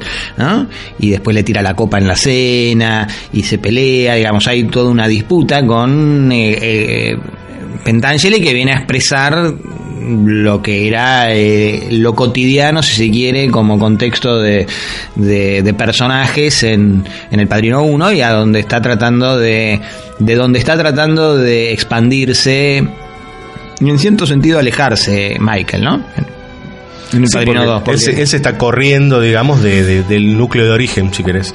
este, y está entrando en esta idea de los casinos y demás, que de hecho por primera vez aparece un político, digamos, ¿no? Claro, que en, la primera mandaban sus saludos, ¿no? Mandó el saludo juez, el senador tal, y acá ya recibe la donación para la universidad en nombre de Anthony, este, para hacer negocios. Em, que también esto después en todo caso lo retomamos con el Padrino 3 porque me parece que ahí se, se corrige, ¿no? Acá está más claramente para hacer negocios eh, que hacen esa, esa donación, ¿no? Em, y, bueno, y se ve cara a cara, digamos, ¿no? Eh, no es que no es mejor el senador que... Eh, ahí está contestando lo que vos mencionabas en, eh, en El Padrino 1, ¿no? Y que aparecía en, en el armadito ahí, ¿no? De quién es más ingenuo, ¿no? Los, los hombres de poder no necesitan... Los senadores no necesitan matar. que decía mm, Kay. Eh, así que sí, digamos, me parece que esa, que esa escena, esa larga escena, es una nítida degradación con relación a, a la escena del casamiento de, eh, de Connie en la, eh, en la 1. Es, eh, de hecho, la fiesta es a la noche, casi toda, es en un ambiente frío, es un lugar frío, eh, es en un lugar que las ventanas, digamos, del despacho parecen más iluminadas y están más, parecen más transparentes, este, y que más cerca de los bancos actuales, mm, eh. que te muestran lo transparente. Exacto, este, eh, está al lado, separado por una puerta divisoria solamente de las dos mujeres que, que ignoran o que deciden ignorar lo que está pasando del otro lado de la puerta. Eh, y sobre todo esta cuestión ¿no? de, la tensión con el del, convertirse en, en, legítimo, de convertirse en americano, de convertirse eh, e, esa tensión entre lo que mencionábamos antes como, como poder asociado a una idea tradicional y el poder liberal, ¿no? que, aparte se plantea en esos términos directamente, ¿no? porque se plantea, bueno, eh, a ustedes les voy a exprimir, digamos, eh, y, y dice, ¿por qué me vas a cobrar, no sé cuánto, era 200 mil dólares y sale 20 mil dólares la, la, licencia y que bueno, que dice, bueno, ahora vas a poner algo de tu bolsillo.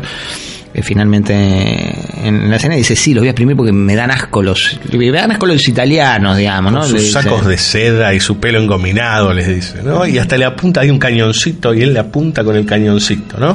Como diciendo, mira que conmigo no se jode. Y inmediatamente él le dice, yo le voy a decir cuál es mi oferta. Nada. ¿no? Como acá estoy yo. Este, y ahí hay una confrontación de dos miradas de poder, digamos. Exacto, sí, sí. Lo cierto es que vos recién nombrabas a Pentangeli como representación de algo que, que era previo o, o, que Michael se está corriendo, la tradición, lo italiano y demás. Pero me parece que hay otro personaje que también está ahí balanceando, me parece que sustancialmente más poderoso, que es Hyman Roth. Aparece Hyman Roth como este tipo de Miami, que es con el que van a hacer negocios. Y me parece que ahí aparece una palabra muy importante que es hacer negocios. Y que esto tiene que ver con negocios, no es nada personal. Empiezan a mezclarse las cosas ahí, empieza, empieza a correrse. Hablábamos antes de por qué él asesinaba en la 1 en términos de poder y de establecerse.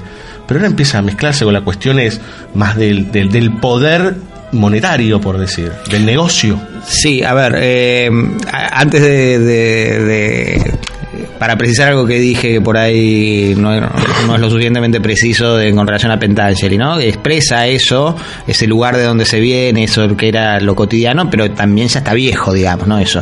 O sea, eso eh, no podría sostenerse, eh, porque o se crece, o crece el poder, o muere, digamos, ahí no hay en, en- en la disputa en la que entró. Y Jaime Roth es judío y es otra mafia, digamos, ¿no? Este, Eso es lo que decía Solocho de tu papá piensa la antigua. eh, claro, exacto. ¿no? Y que finalmente en la escena que mencionabas eh, también antes de donde se abraza con Tataglia este, y, hacen las paces, este, negocia. No le queda más remedio a Vito que decir, bueno, ok, va a haber el negocio de las drogas, pero bajo control. Los Corleones no van a inter- da la sensación de que no van a intervenir, van a poner sus jueces, sus políticos, como para, eh, pero garantizando cierto control de que la cosa no se vaya al carajo, digamos. Este, mm, bueno, lo cual obviamente daría para, para, para una cantidad de elementos. La cuestión de los eh, de, los negocios ya está, de hecho, en, en- en la 1, digamos, ¿no?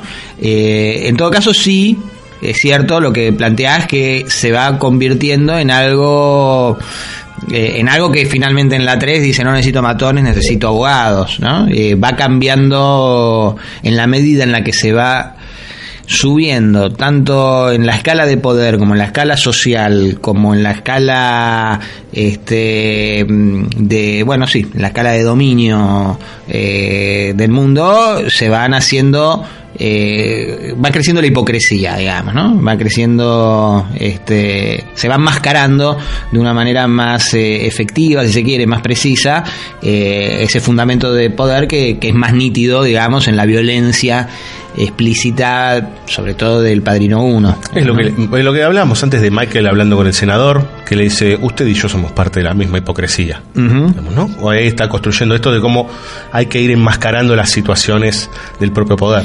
Claro, y que ya no, pues no, no es, no es sostenible y, y de hecho él tiene que responder ante una comisión, a un juicio, este...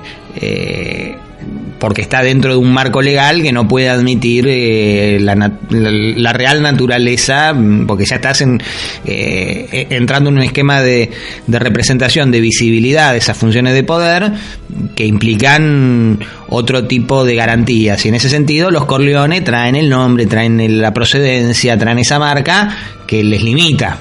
Y de eso se está tratando de desprender también, de los Pentangeli se necesita desprender porque los Pentangeli son impresentables ante la sociedad, digamos, ¿no? no este Y bueno, y está en esa pulsión y en esa tensión, ¿no? Y está en, en- en- en- en lo que para mí es claramente un eclipsamiento, digamos, él está en una situación de, de olvido, digamos, y entonces se vuelve la cosa más oscura. ¿no? Desde la muerte del hermano o el asesinato del hermano al aborto de Kay, digo, ¿no? Es eh, dentro del, del panorama eh, es una película que, que toda la cosa luminosa que traía este, afectiva, que está vigente en la, en- en la parte histórica de Vito, del surgimiento de Vito, está totalmente oscurecida, ensombrecida, congelada, digamos, en, en, en- en la 2, en la parte, digo, en la parte presente de, del 59, digamos, ¿no? Ahí yo te quiero llevar a lo que es la estrategia de Michael a partir de él sufre un atentado, como el padre, digamos, él sobrevive y, y no, a él no le pasa nada y él toma una decisión ahí y toma una estrategia con lo que él entiende que son las dos posibilidades que son Pentangeli o Hyman Roth y ahí él empieza a entablar como una, una especie de, de- de juego con los dos, digamos, para ver quién es el que lo traicionó, de alguna forma. ¿Cómo es esta- este, este comienzo de viaje de Michael? Porque en el medio encima hay un negocio muy importante, que eh, volvemos al realismo histórico. Este, ¿Cómo es esta idea ahí que se construye de Michael haciendo como del, el, vaivén, digamos, ¿no? Por un lado Pentangeli y por el otro lado Hyman Roth, digamos. Bueno, la sospecha van contra Pentangeli porque Pentangeli se enoja y está como reclamada y es lo que expresa el tironeo este también, ¿no? Yo no sé hasta qué punto eh, y bueno, lo que decíamos, ¿no? Eh, es una construcción ficticia, está, orde- está puesta en escena de modo tal que, que no sea, creo que fácilmente identificable hasta qué punto las sospechas de, de Michael se dirigen eh, tanto a Pentangeli como Hyman. ¿no?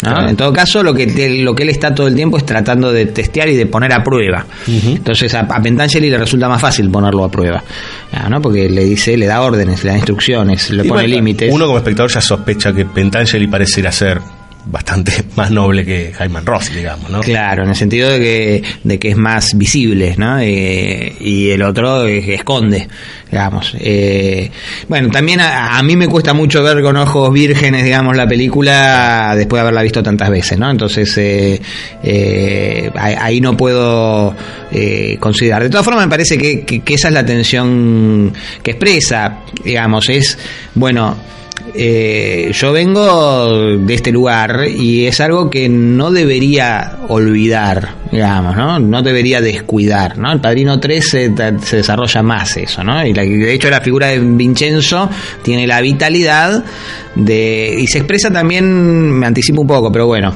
eh, eh, en el rechazo que él tiene a Joey Sasa en El Padrino 3, eh, es la, la- digamos, la línea Pentangeli, Joey Sasa, el barrio está hecho mierda, ¿no? entonces aparece la mamá de Scorsese diciéndole poner en orden el barrio, este, y Vincenzo, con esa cosa tan Sony que trae, tan, tan pulsional y demás, le dice, ese es tu enemigo, ese lo tenés que ver. Y si bien se equivoca en, en términos de que, bueno, hay un siempre hay un enemigo superior, ¿no? Siempre hay alguien que está digitando digamos, detrás del enemigo visible. Y eso es toda una idea teológica, diríamos, vamos, porque hay siempre un enemigo, un enemigo más poderoso detrás, ¿no? Eh, y en todo caso por ahí también esto lo podemos retomar en el Padrino 3. Pero, eh, entonces, bueno, es adivinar cuál es el enemigo. Hay dos cosas que él tiene que... Porque aparte de adivinar si es Pentangeli o si es Hyman Roth, hay un entregador en la familia. Digamos, eh, y ahí es da- donde está el, el- el- el punto flaco, el punto débil que también él tiene que lograr eh, determinar. Yo creo que ese es el verdadero desconocimiento de él, porque en la balanza entre Roth y Pentangeli puede inclinarse más hacia Roth, pero no sabe quién de adentro lo vendió. Exacto. Que ese es el gran problema, porque ahí encima se mezcla con esta idea de la familia y del código de la familia. El famoso este, de la 1, cuando él le dice, Fredo, yo te quiero mucho, sos mi hermano, pero nunca te pongas en contra de la familia. Exacto. Digamos, y, pues, ahí ya está la advertencia de lo que va a pasar en la 2 y va a terminar, digamos, de, de repercutir en, en la 3 con relación a la figura de Fredo. Y en todo caso, en la 2 es donde, tratando de, de, de mirar para otro lado, ¿ya? cansado de mirar, viste que en, en la 2 está todo el tiempo con la mirada, con la vista cansada, Michael, ¿no? Como refregándose los ojos, poniéndose agüita, ¿no? Es como que no puede soportar lo que ve eh, se le termina convirtiendo en su propio en su propio núcleo, ¿no? Es terrible que tu hermano te traicione, ¿no? De hecho, él, él cuando sufre el atentado se va, va a Cuba, este, en el medio habla con Hyman Roth, en una escena fantástica, ¿no? Suben el volumen del televisor, bueno, es increíble. Lo cierto es que él se va y deja a Tom, digamos, ahí hay todo también. Porque él, eh, yo a veces este, sigo pensándolo, la vi 50 veces, pero sigo dudando de cosas que le dice Michael a los demás. En el sentido de, bueno, vos crees que es por desconfianza, pero en realidad yo te quiero mucho y sé que vos vas a cuidar a la familia. Con lo cual yo a veces digo, yo no sé si este tipo lo está haciendo porque, lo, porque tiene que armarlo y porque él tiene que hacer otra cosa o si en realidad lo cree. Digo, hay veces que obviamente digo, no, sí, sí, yo supongo que sí. ¿no? O ta- también lo está poniendo a prueba, digamos, ¿no? Es como, porque también, bueno, tiene que descubrir si es Tom, si es Fredo, si quién carajo es, ¿no? Claro. Este. Yo creo que, que ahí, digamos, Tom es una figura también creíble y demás, pero es alguien que siempre trata de componer, ¿no? De, de acordar, de, de equilibrar. Parece más de un diálogo democrático. ¿no? Exacto, ¿no? Es como que no escapa al, al- trata de escapar, lo asume, de hecho es el, el, artífice de la cabeza de caballo, digamos, ¿no? Eh, y el que y el que se ocupa de, de, de- de- de una parte que por ahí no es del- de las más recordadas del Padrino 2, pero que probablemente la más terrible, porque bueno, para entrampar al senador matan a una prostituta. Digo, ahí hay una cuestión que la película no, no, no termina de mostrar como para que el espectador tome la decisión y que yo creo que la mayoría de digamos, las primeras veces que la vi trataba de olvidarla, digamos, porque es muy terrible, digamos, ¿no? Porque, bueno, que mate, hasta que mate a Fredo tiene su lógica, pero que mate a la prostituta, ¿no? Entonces ahí es donde eh, y, y lo- y- y lo pone en un marco de ambigüedad en, en el que tenés que deducir y la, la mataron porque qué onda, digamos, ¿no? Y aparte ahí Eh, aparece otro personaje que es mínimo y a la vez gigante que es Neri, que es la mano armada, digamos, este juntamente con Rocco en la 2, pero que aparece el tipo limpiándose las manos y qué sé yo, y le dice como, tomátela, ¿qué haces acá? ¿no? Y tenemos ahí al senador que no, no entiende nada. O sea que él, él de, de los momentos como más sanguíneo, digamos, y más brutales, eh, eh, está Tom ahí. Digo, el caballo en la 1 y en este caso la prostituta, que se me dice, nadie la va a extrañar.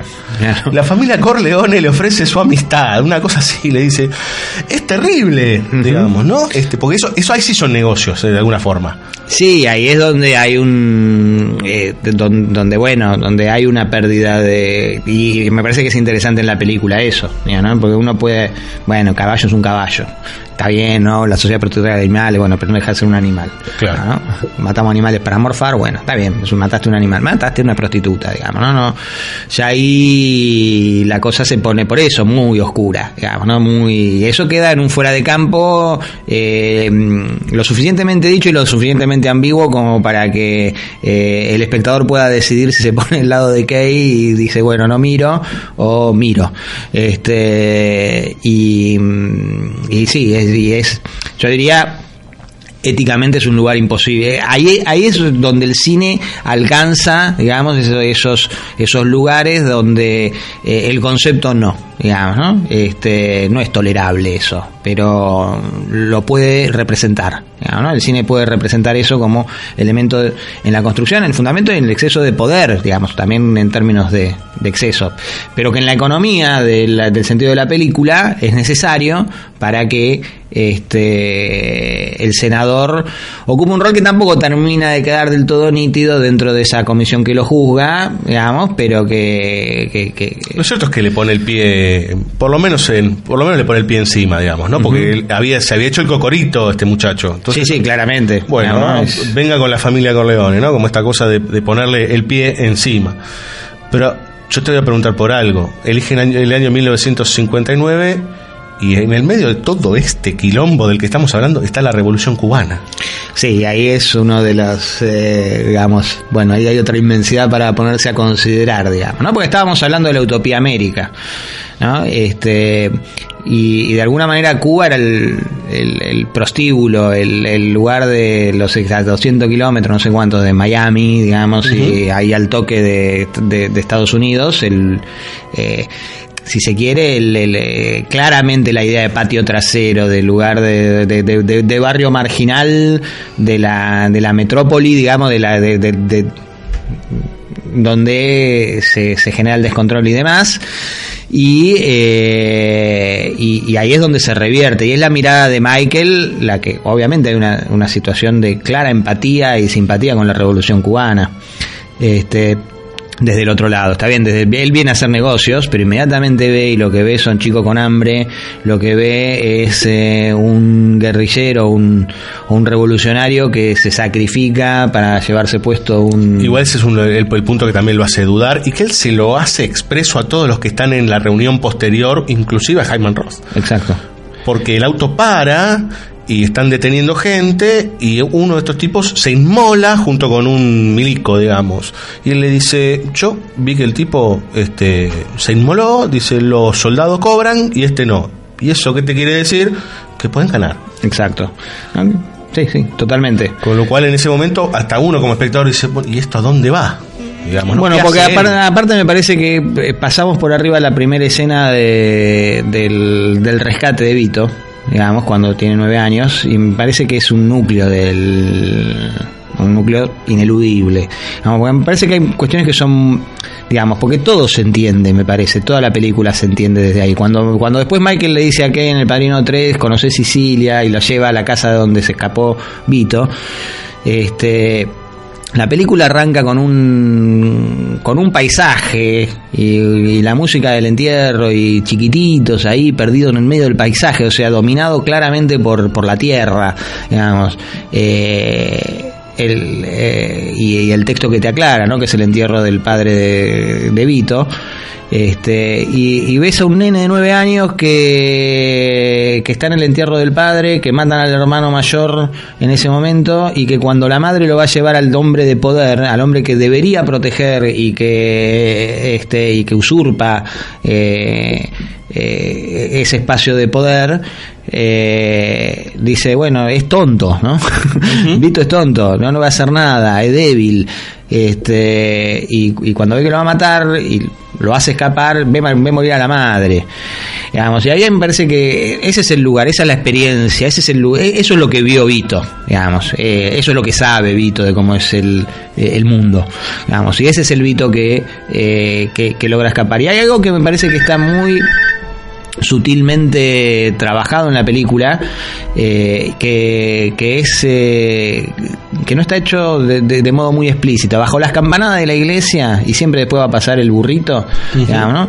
hay una un, un- un- también un, un entramado de poder que es el de Don Chicho que domina y hay otro entramado de poder supuesto que es el, el poder del pueblo digamos el poder de, de los tipos que decidieron arriesgar su vida para salvar a Vito eso es Corleone digamos ¿no? entonces Corleone es el nombre que él pone hay, hay, hay, hay una red digamos, que lo hizo escapar. Y que lo hizo escapar manejando una, un esquema de representación. El tipo que va con las leñas en el burrito y abajo de las leñas, digamos, está este Vito.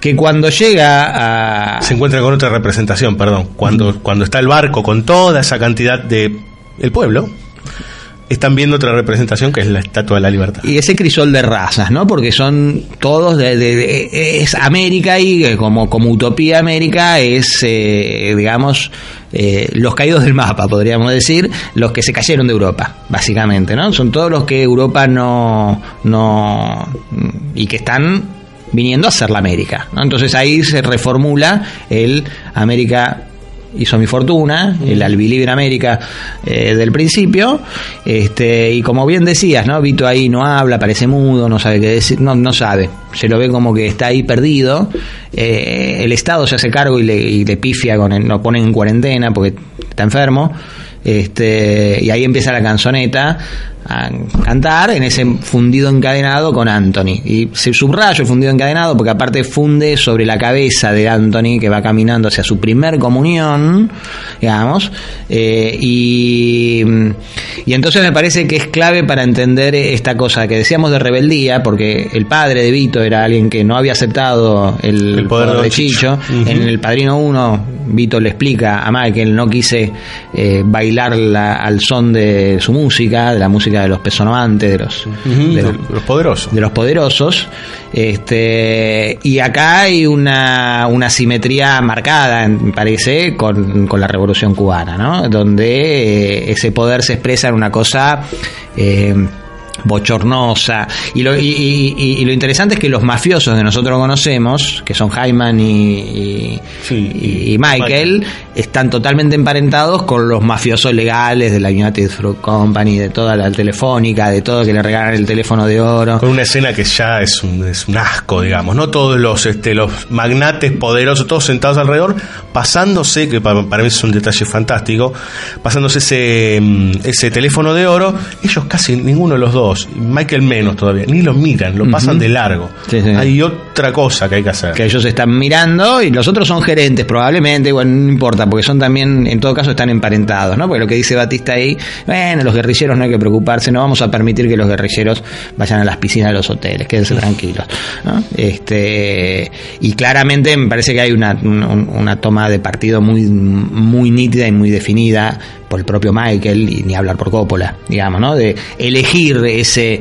ese marco, digamos, para expandir, ¿no? Porque lo que hay en, en- el recorrido también entre los tres padrinos es una historización de esa tragedia, ¿no? Entonces ahora ya estamos, si bien estaba muy como fuera de campo la Segunda Guerra Mundial, y no lo digo como algo menor, digo es algo clave, porque lo que se está la inflexión que hubo en Occidente tras la Segunda Guerra Mundial es el dominio imperial norteamericano. Sí, el American y- Way of Life y todas esas cuestiones. Y, y bueno, y ahí entonces eh, ese es el marco en el cual entró a tallar eh, Michael y acá es ya eh, fin de los 50 este, y con la revolución cubana la destrucción ya manifiesta de la utopía América, digamos, de esa utopía América donde este, eh, donde en Cuba en todo caso se, veri- se, verificaba la, la expresión más cabal de lo que era esta idea de liberalismo y demás, ¿no? Más, eh, más de lo que hay un poco en, en la totalidad, digamos, de ver en un núcleo como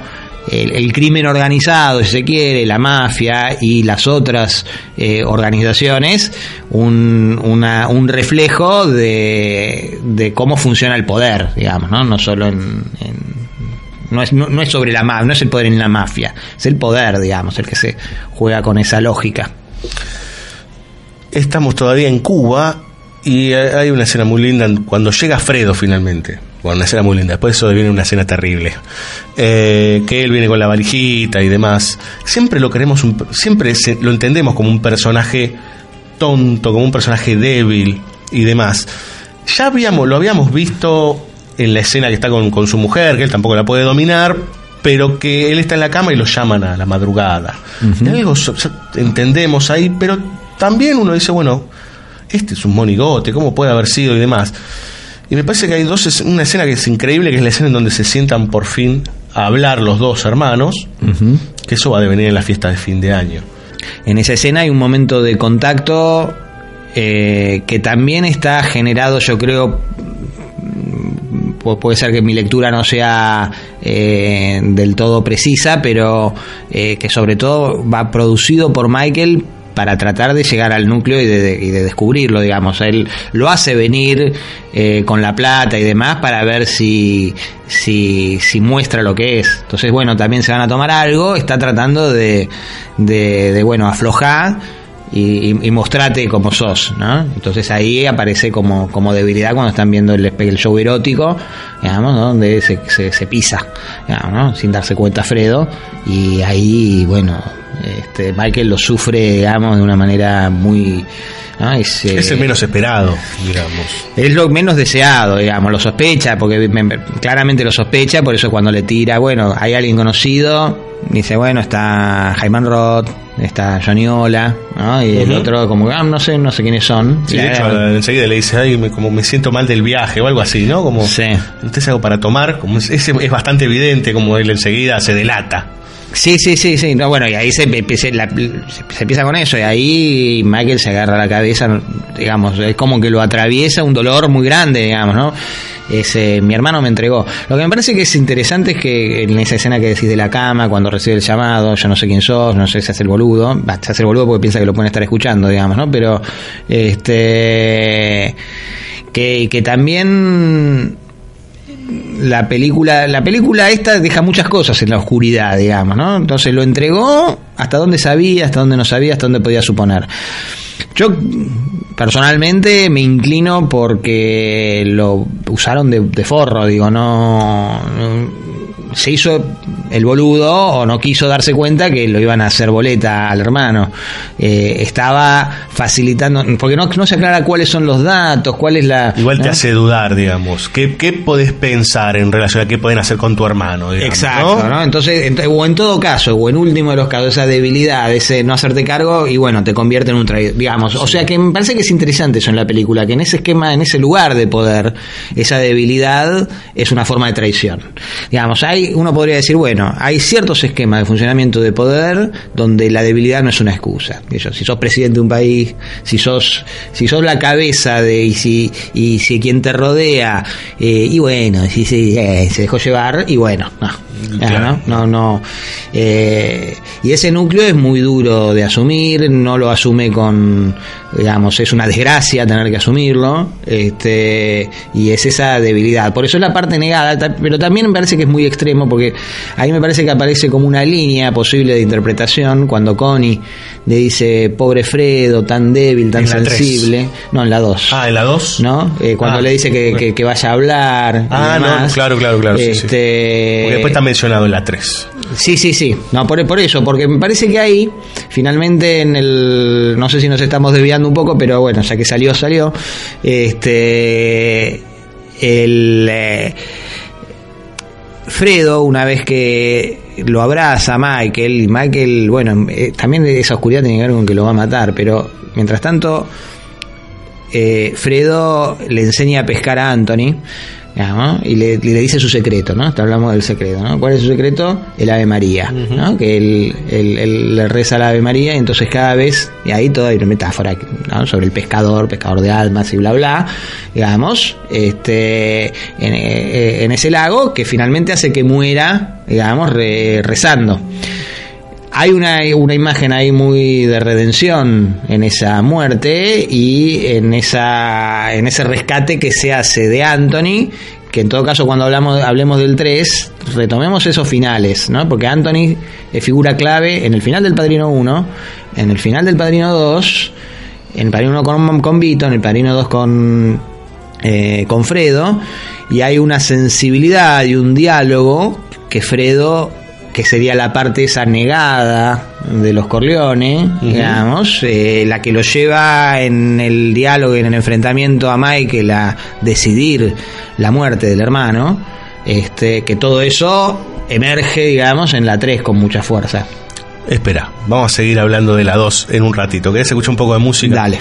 Vamos a escuchar eh, un tema que se llama Every Time I Look Into Your Eyes, que es el tema que suena en eh, el momento que están bailando Kay y Michael, en donde él justamente le dice, bueno, yo te había dicho que eran cinco, pero ya pasaron, no, ella le dice, perdón, dice, ya pasaron siete, ¿no? Este, con esta cosa de, de si va a ser legal o no. Eh, y de hecho, eh, es una conexión directa con el vals del final de la fiesta de la 1 y con el vals de la fiesta de la 3. Bueno, vamos a seguir hablando en un ratito. Entonces, también compuesto por Nino Rota, Every Time I Look Into Your Eyes.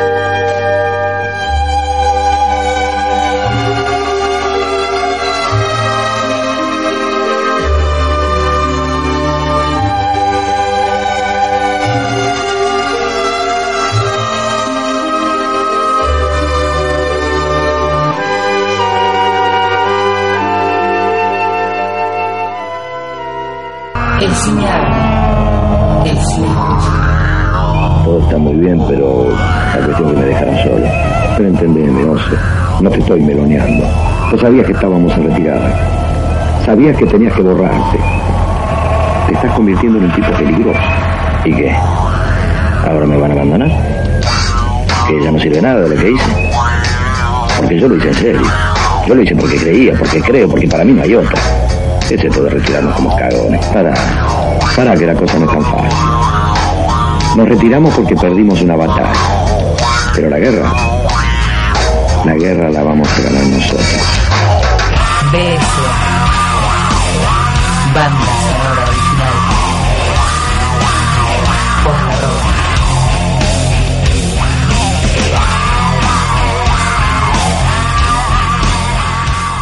Come. What do I do now? You were always interested in politics, history. I remember you talking about Hitler back in 33. I still read a lot. I get good stuff in there. You were around the old timers who dreamed up how the family should be organized, how they based them on the old Roman legions and called them regimes, the capos and the soldiers. And it worked. Yeah, it worked. Those were the great old days, you know. And we was like the Roman Empire. The Corleone family was like the Roman Empire. It was once.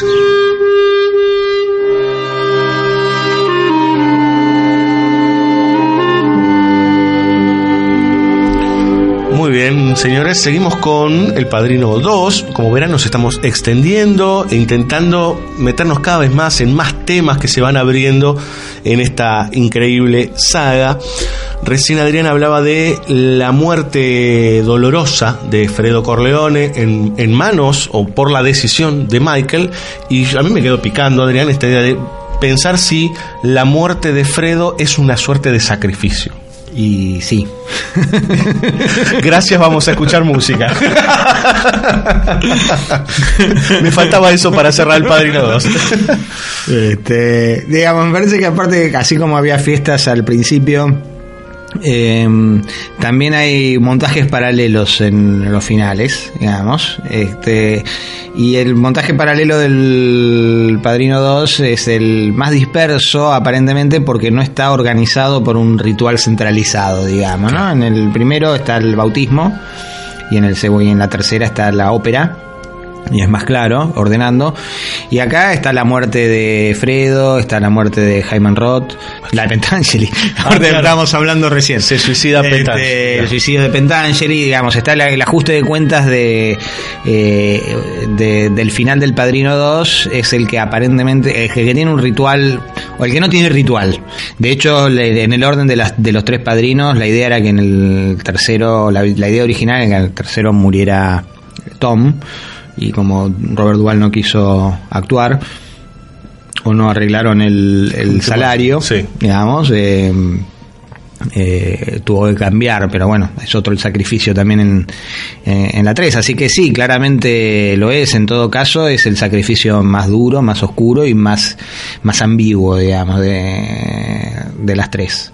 ¿no? Porque, porque es el que el que ca- cae más que en una decisión tomada y es una decisión que implica una decisión que uno podría decir bueno pero hasta qué punto ya era necesario no ya estaba Claro. ¿no? estaba ahí cuidando del hijo ya ya se había retirado claramente Fredo este Pero Michael se ha endurecido de una manera, ya para ese momento de la película se ha endurecido de una manera terrible. De hecho, como lo, como lo trata a Tom, cuando él le dice cómo de- tienen que matar a Hyman Roth, lo trata de una manera brutal, digamos, casi con una distancia terrible. ¿no? Ujú. Comienza una naranja, estás adentro, estás afuera, ¿qué estás haciendo? Sí, sí, sí, sí, empieza como a, a- a desparramar sus sospechas por todos lados. Y bueno, probablemente sea una una una necesidad de, de- de condensar, ¿no? La, la idea del sacrificio es que, lo, bueno, ahí también eh, podría estar purgando esa, esa no, llamarlo paranoia no sería lo, lo adecuado. En todo caso, esa, esa, esa posibilidad de que, de que esa traición se, él, él la siga viendo expandiéndose. ¿no? Texto que decís de, bueno, Tom me traiciona, todos me traicionan, mi hermano me traiciona. Y ahí es donde empieza a, a- a convertirse Connie, ¿no? Que en todo caso, cuando hablemos del Padrino 3 la, mencionaremos con un poco más de, más de detalle, pero también es el, el núcleo del Padrino 3 descansa, digamos, en, en, en, en el final del Padrino 2. Aparte, digo, estábamos hablando de una seguidilla de muertes en ese final, estamos hablando del sacrificio de Fredo, estamos hablando de que Pentangeli se suicida. Entendamos también que Pentangeli hay toda una situación que tiene que ver con una con eh, esta es que no es un juicio, digamos, que es, es un, careo, digamos, ¿no? Que está con todos los senadores y deben hablar los testigos y demás. Pentangeli se entrega como testigo. Después le traen al hermano, digo, también hay una situación extraña y confusa, porque le traen al hermano a Pentangeli y se lo sientan ahí. Este, y él después queda preso, muere también. Eh, es muerto Jaime Ross, pero antes hay otra situación muy, muy, muy violenta para Michael cuando vuelve de Cuba, que es cuando se entera que su hijo, el que va a ser su tercer hijo, ha muerto. Y ella después le va a decir que hay un aborto, digamos. Eh, ¿qué- que fue un aborto deliberado. Deliberado. digamos, ¿no? Y bueno, ahí es donde, por eso digo, es el, eh, el, eh, el Padrino 2 expresa esa oscuridad de la, de la ausencia del, del don del padre, este, de la pérdida, de, del, de, si se quiere, del deterioro de esa tradición que, que fundamentaba la 1 o que fundamentaba el mundo de los que fundamenta el mundo de los Corleones. Se queda sin fundamento digamos. Michael eh, eh, digamos, no de- de- dentro de, la- de esa concepción del mundo y de la vida, el, aborto de Kay es el, el lugar más duro, digamos, que, que puede tener, pero que también en la rigidez que tiene Michael es casi como que no es ni siquiera la vida del hijo, ¿no? Porque pregunta, era varón, era varón, y Tom le dice, bueno, cuando son tan chiquitos, qué sé yo, ¿viste? No, pero mm, la verdad que no lo sé, digamos, no, no, no se preocupó Tom por averiguar si el aborto, si el feto, si el niño perdido era varón o, o- o nena. Eh, mm, Ahí también me parece, porque me mencionaste recién dos elementos, en la muerte de Pentangeli y en el juicio cuando lo traen al hermano, ¿no? También me parece que, que es otra expresión de, lo mismo. Ahí sí él acude a... eh, porque lo trae a- al hermano de Pentangeli que viene de Italia, que es, un- que, que- que es la tradición viva, podríamos decir, o un em- elemento... de lo trae como elemento de necesidad para resolverse el juicio y que da como un marco de referencia, digamos. Eh, basta la presencia, no lo hace claramente por miedo Pentangeli, ¿no? Pentangeli cree que, eh, que fue traicionado por Corleone y por eso, y desde ahí, digamos, eh, reacciona. Porque cuando lo mataron o lo intentaron matar, le dicen, te, te saluda Michael Corleone. Que eso, yo diría, si uno tenía que ponerse en- en- en técnicamente, digamos, sería como un pequeño. Bueno, ¿por qué le dijeron eso? no? Lo dijeron por una necesidad de guion, para que sepamos, pero si se decían, en, si no pensaban matar, no es que lo pensaban dejar herido. Digamos, la policía interviene de casualidad, ¿no? Michael Carlone te saluda. Eh, bueno, para justificar en todo caso que Pentangeli lo entregue. Me parece que es importante de todas formas que esté la sospecha de Pentangeli, porque Pentangeli no lo entrega eh, con, por débil, ni lo entrega por, eh, por eh, venganza, ni por interés, lo entrega porque se siente previamente traicionado y hay fundamentos desde su percepción en los cuales es verosímil, digamos, ¿no? Venía peleándose, venía entorpeciendo los tratos, este, venía no me va a querer eliminar? visiblemente enfrentado y Michael ya venía olvidándose de su pasado italiano. Entonces, bueno, lo que hace Michael es recordarle, mirá, venimos de acá, la lealtad es ante todo, y está tu hermano, no solamente vas a tener que entregarme, sino que tu hermano te va a ver como traidor, y vas a estropear no el nombre Corleone, sino el nombre Pentangeli. Y entonces ahí este, cambia y es muy hermosa la muerte, digamos, de Pentangeli, porque en todo caso también la, eh, el suicidio, dice los Corleones eran como el imperio romano, ¿no? este, y, y de alguna manera este, hay una, un, un pacto de lealtad que se renueva con esa muerte, y entonces es un paralelo que funciona bien, con que, que equilibra en términos de sentido, o tiende a equilibrar en términos de sentido el asesinato de la muerte de Fredo, ¿no? que eh, que le da otro tipo de fundamento, ¿no? Que le dice, bueno, no, los senadores se suicidaban y entonces este, su familia era cuidada, ¿no? Entonces eh, hay como una especie de garantía que los Corleones se van a hacer cargo de la familia Pentangeli y van a garantizar la eh, garantizar ese núcleo familiar, digamos, ¿no? Entonces ahí se vuelve dentro de toda esa ma- marco de oscuridad. Es uno de los momentos más lindos de la película, ese diálogo que hace una vez más analogía eh, con eh, cuando Tom también le tiene que decir a a, a- al final de la primera, que lo van a matar y Tesio le pide ayuda y bueno, acá es inclusive una superación, porque no es que te vamos a matar, sino que te tenés que suicidar vos, porque bueno, aparte estás preso.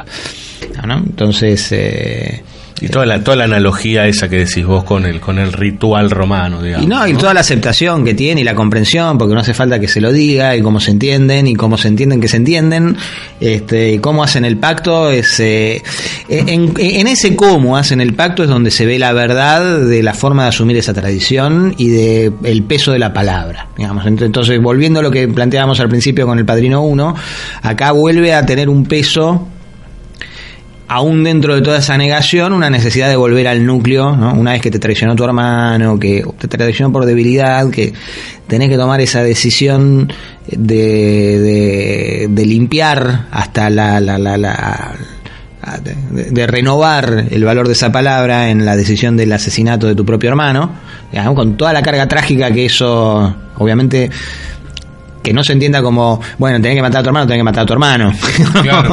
este y el eh, ese marco en el cual eso vuelve eh, eh, real esa estructura de poder girando en torno de estos valores de la lealtad, del valor de la palabra y del valor de la palabra como forma de producir mundo, digamos, ¿no? La palabra es producir, bueno, cuando los corleones dicen es así o es así, y nos ponemos de acuerdo, es así o es así, digamos, ¿no? Y si es mi hermano, es mi hermano, es así o es así. No, no hay, ahí la palabra es la que maneja. Y por eso el, y, y de ahí surge el, el- el poder de los corleones. Después se va a agregar un elemento más en la 3 con respecto a la muerte de Michael, de Michael, de, de Fredo, cuando Michael dice, yo mandé a matar a mi hermano porque me hirió.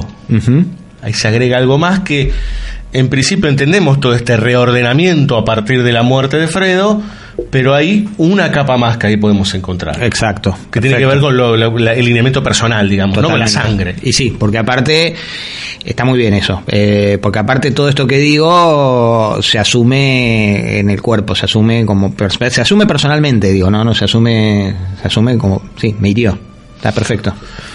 Vamos a escuchar un poco de música y completamos la, la tercera parte, digamos, de El Padrino, de esta trilogía de Francis Ford Coppola. Vamos a escuchar a continuación, mirá Adrián, no hablamos de Don Fanucci, digamos, ¿no? Nada menos. En realidad, la, la historia de Vito se va construyendo en, los primeros años de su juventud, cómo él arma su familia, cómo nacen sus hijos y cómo él se confronta al poder también. Ese poder tiene la cara en la mano nígura, que es Don Fanucci, que se viste de blanco. Este, y hay un asesinato que es fantástico, digamos, este, toda hay toda una idea de la luz y la sombra ahí construyéndose y del disparo. Bueno, mírenla y seguramente ahora la vamos a mencionar en relación a otras muertes que se suceden en el Padrino 3 y la tradición, etcétera, etcétera. A continuación, otra pieza de Nino Rota, en este caso, Murder of Don Panucci.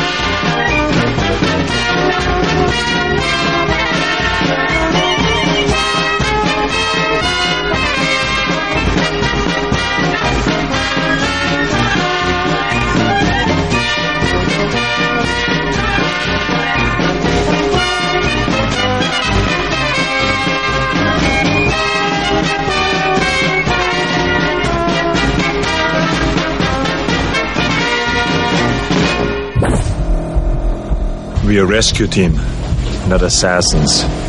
Now, what do we gotta do?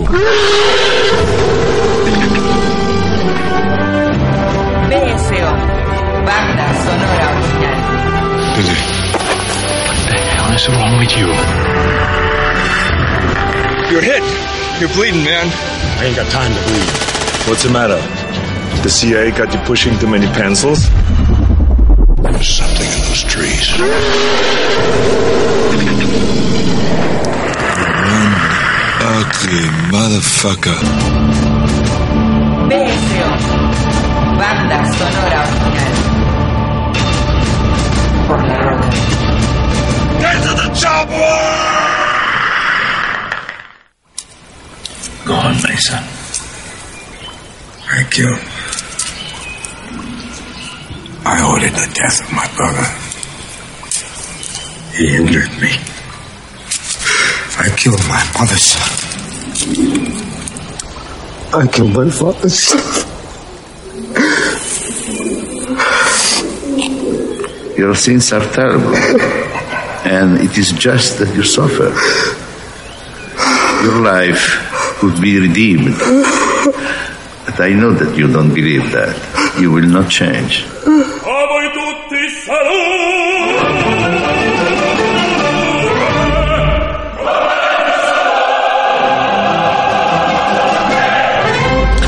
Muy bien, señores, escuchamos una conversación, en realidad escuchamos una confesión de Michael Corleone con el cardenal Lamberto. Esto significa que entramos en terreno de El Padrino parte 3 de 1990, es el cierre de la saga.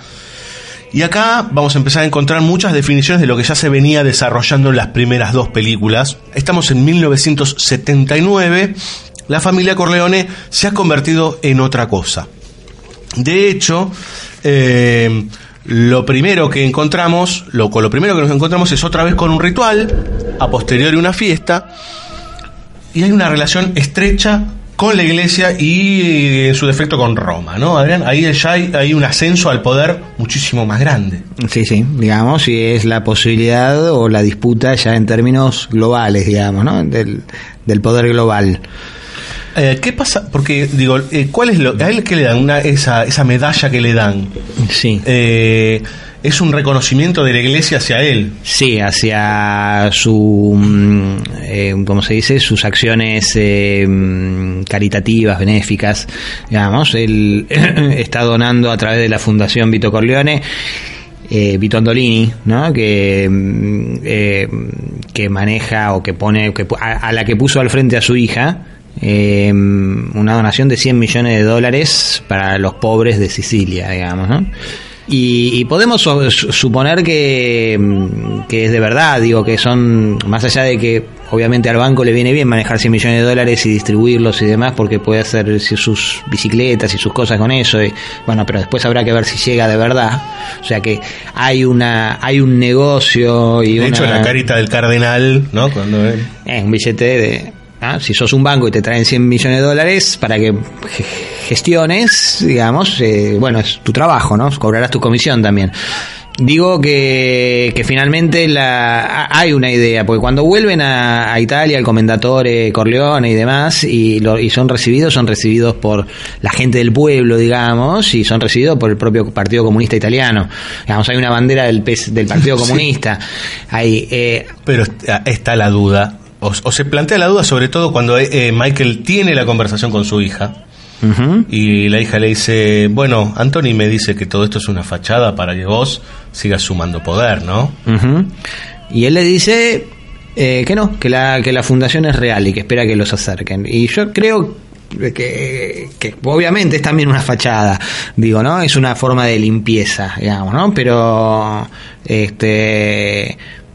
Pero yo puedo suponer que esa fachada le sirve. Es como cuando alguien dice, sí, le dan el aumento a los jubilados para que lo voten. Y sí, digamos, y claro, y sí, se lo dan para que lo voten. Y bienvenido, digamos. Si los votos vienen de ahí. Eh, ¿Se, entiende lo que digo? Lo, lo- a lo que voy es, sí, es una fachada. Digamos, le sirve. A él le está pagando eso. Es para hacer. Bueno, hay una idea, por eso digo, hay un fundamento moral en lo que hacen los Corleones, donde ojalá dominaran el mundo y repartieran, digamos, ¿no? Porque hay algo que está en el fundamento que vos mencionabas no hablamos de Fanucci, nada menos, al, al cierre del bloque anterior, digamos, y ahí está la clave de todo también, ¿no? Eh, bueno, ya dijimos la clave de todo en 28 lugares diferentes, pero... es el problema Ah, con él. el problema con Fanucci es que ¿no? le dice, pero ¿no? ¿cómo que le, que, que le saca la guita a los, ita- a los- Si soy italiano, ¿no? ¿Cómo le saca la guita a los propios? ¿no? Si se supone que es el, el hombre de poder, es el hombre que tendría que proteger, no es el hombre que tiene que eh, vampirizar o, mm, o succionar la sangre o chuparle la sangre a los, a, los débiles. El fundamento del poder de los Corleones es el- la protección, digamos. Es, en ese sentido los Corleones son aristócratas eh, genuinos, digamos, ¿no? Son los tipos que tienen el poder para enfrentar al poder que, eh, que lastima y generar un poder que cura, un poder que protege. Entonces, eh, en ese núcleo de poder, de todas formas, eh, hay corrupción y de todas formas tienen que enfrentarse constantemente y en la medida en la que más suben con esa naturaleza eh, humana, donde el bien y el mal eh, definen por penal, digamos, pero eh, eh, pero tomando tomando partido, haciéndose cargo, metiendo las manos en el barro y metiendo las manos en el barro con un afán de protección. Y eso es lo que traen los Corleones, digamos. Entonces eso es lo que devuelven eh, de alguna manera a, Sicilia y y Michael recorre las calles y Michael eh, sí es un potentado, pero está volviendo a Sicilia con, con recursos que extrajo, si se quiere, de, eh, de la fuga a América, ¿no? Entonces está devolviéndole a los pobres que lo protegieron eh, esos recursos. Recursos que me parece hay que entender también como algo más, en el caso de los Corleones, que recursos puramente económicos, ¿no? Bueno, y vos decías en lo de la carga del peso, de, de lo anterior y demás, y yo me quedo con una frase que me parece que es una de las que más recuerdo siempre del Padrino 3, que es, la voy a decir en castellano, ¿no? Pero es cuando yo pensé que me había salido, me vuelven a traer para adentro, me vuelven a meter en el barro. Y ahí está la aparición de Don Alto Velo, Joey Sasa, que ya lo habíamos mencionado, y de toda la comisión. digamos, ¿no? Él quiere purificarse con esta idea de inmobiliare, este, que también está toda esta tranza con el arzobispo, digamos, ¿no? Le, le doy 600 millones, 600 millones, y bueno, tengo el 25% de las acciones de más, pero cuando él cree que este va a ser el paso final, aparecen otra vez como lo- los, los estertores, digamos, otra vez empieza a, venir todo lo italiano otra vez se le viene encima, ¿no? Exacto. Bueno, es lo que mencionábamos en el Padrino 2, digamos, ese... eh, digamos, hay, hay una cuestión con, bueno, yo estoy peleando la disputa del poder mundial y tengo que resolver el problema del barrio. Claro. Digamos, ¿no? Este, y sí, ¿qué le vas a hacer? Es así, digamos, ¿no? Eso está como Eh, dibujado en la pelea entre Sasa y Anthony, ¿no? Eh, Entre- y Vicenzo, digamos. Claro, y Vicenzo es alguien que, que renueva en ese sentido porque viene de ahí, digamos, y está en el barrio y, y, y resolvió en el y resuelve en el barrio. ¿No? Entonces, eh, de alguna manera es una, un- una, una renovación. Digo, hay una especie de. Eh, sí, te tenés que hacer cargo de, de- de- de- de lo chiquito. No puedes hacerte cargo solamente. Y aparte, hay un. Porque venís de ahí, digamos, eh, se hizo ahí. Eh, y sí, es la misma función de Pentangeli, si se quiere, más degradada, porque soy Sasa, ya es cualquier cosa, digamos, ¿no? Eh, y está bien, lo que él, por eso creo que lo mencionábamos antes, él lo trata de decir a Vincenzo, Joey Sasa es un don nadie, me chupa un huevo lo que haga Sasa. Este, y, y- y Vincenzo lo trata de convencer de que no, de que no, de que es un peligro y qué sé yo, y, y los dos tienen razón. Ah, me parece que eso es interesante, porque mm, tiene razón Michael, el enemigo más poderoso, pero también es cierto que lo agarran por ahí, por el lugar chiquito. Pero no será que, eh, eh, ¿cómo se llama? Que Vicenzo ve lo que sería la mano armada y Michael ve lo que está detrás, digamos, el auto Totalmente. intelectual, si querés. Sí, sí, sí. Eh, digamos, por ahí ya Michael está mirando otras cosas y descuida digamos, la, ¿no? la, la que tiene pegada. Y el otro todavía no ve aquella, ve la que tiene ahí, ve el arma totalmente. Hay algo interesante en Connie, en principio, que podemos entender, es cómo se va transformando. ¿no? Del personaje que se revela, del personaje que sufre una pérdida como la que sufre, digamos, ¿no? De su propio marido, en manos de su hermano, que nunca se lo dice, pero sabe que es así, para después ser la protectora de Michael. No, bueno, igual sabe, digamos, al final el padrino uno lo, lo- lo mataste, lo digamos. Sí, ella sabe. Eso, claro, sí. Eh, o sea, ella, por más que él, él dice, no, bueno, está histérica, no sé qué, ella sabe. Sí, no, aparte a la que trata de convencer es a Kay, digamos, eh, a, a Connie. De hecho, Connie, todo el padrino, eh, toda la primera parte del padrino 2, hasta que finalmente se da cuenta y lo perdona, digamos, este. Eh, le dice específicamente que, que ella se, se voltea a cualquier niato que, que se cruza para lastimarlo a, a Michael. Él aparece con el muchacho este, dice, queremos ir en el Reina Victoria. Eh, Todavía no te casar". terminaste de divorciar y ya te estás vi- fuiste a ver a tus hijos. ¿no? Es como que es un descontrol, Connie. Y después, bueno, eh, vuelve al redil, digamos, finalmente, ¿no? En, en- en el Padrino 2 y en el Padrino 3 de una figura este determinante digamos. Es, eh, es la eh, es casi diría la que eh, la que equilibra y que sostiene la la eh, la tradición Corleone. Es la que le trae a Vincenzo. Es la primera vez que vemos en toda la trilogía una mujer decir, anda y hace esto. Porque cuando Michael cae en el, en, en el coma diabético, eh, ellos se juntan por el tema de Joy Sasa y están dudando con Neri, que Neri es otro personaje increíble, que dice, no, pero ¿cómo vas a hacer esto? Que yo llega ella y le dice, ¿vos sabés cómo matarlo? Sí, anda y matalo. Como, se acabó, acá ahora la decisión la tomo yo. Después eso se reajusta, porque después Michael dice, los caga, sí. sí, los caga pedo. Sí, sí. Sí, los caga pedo, pero me parece que de todas formas eh, ahí, digamos, obviamente estamos jugando sobre la base de, de, de- los condimentos de una película que es un artificio, ¿no? Pero me parece que si uno recuerda el, el cómo se llegó ahí, ¿qué, tenía que hacer Moyo y Sasa?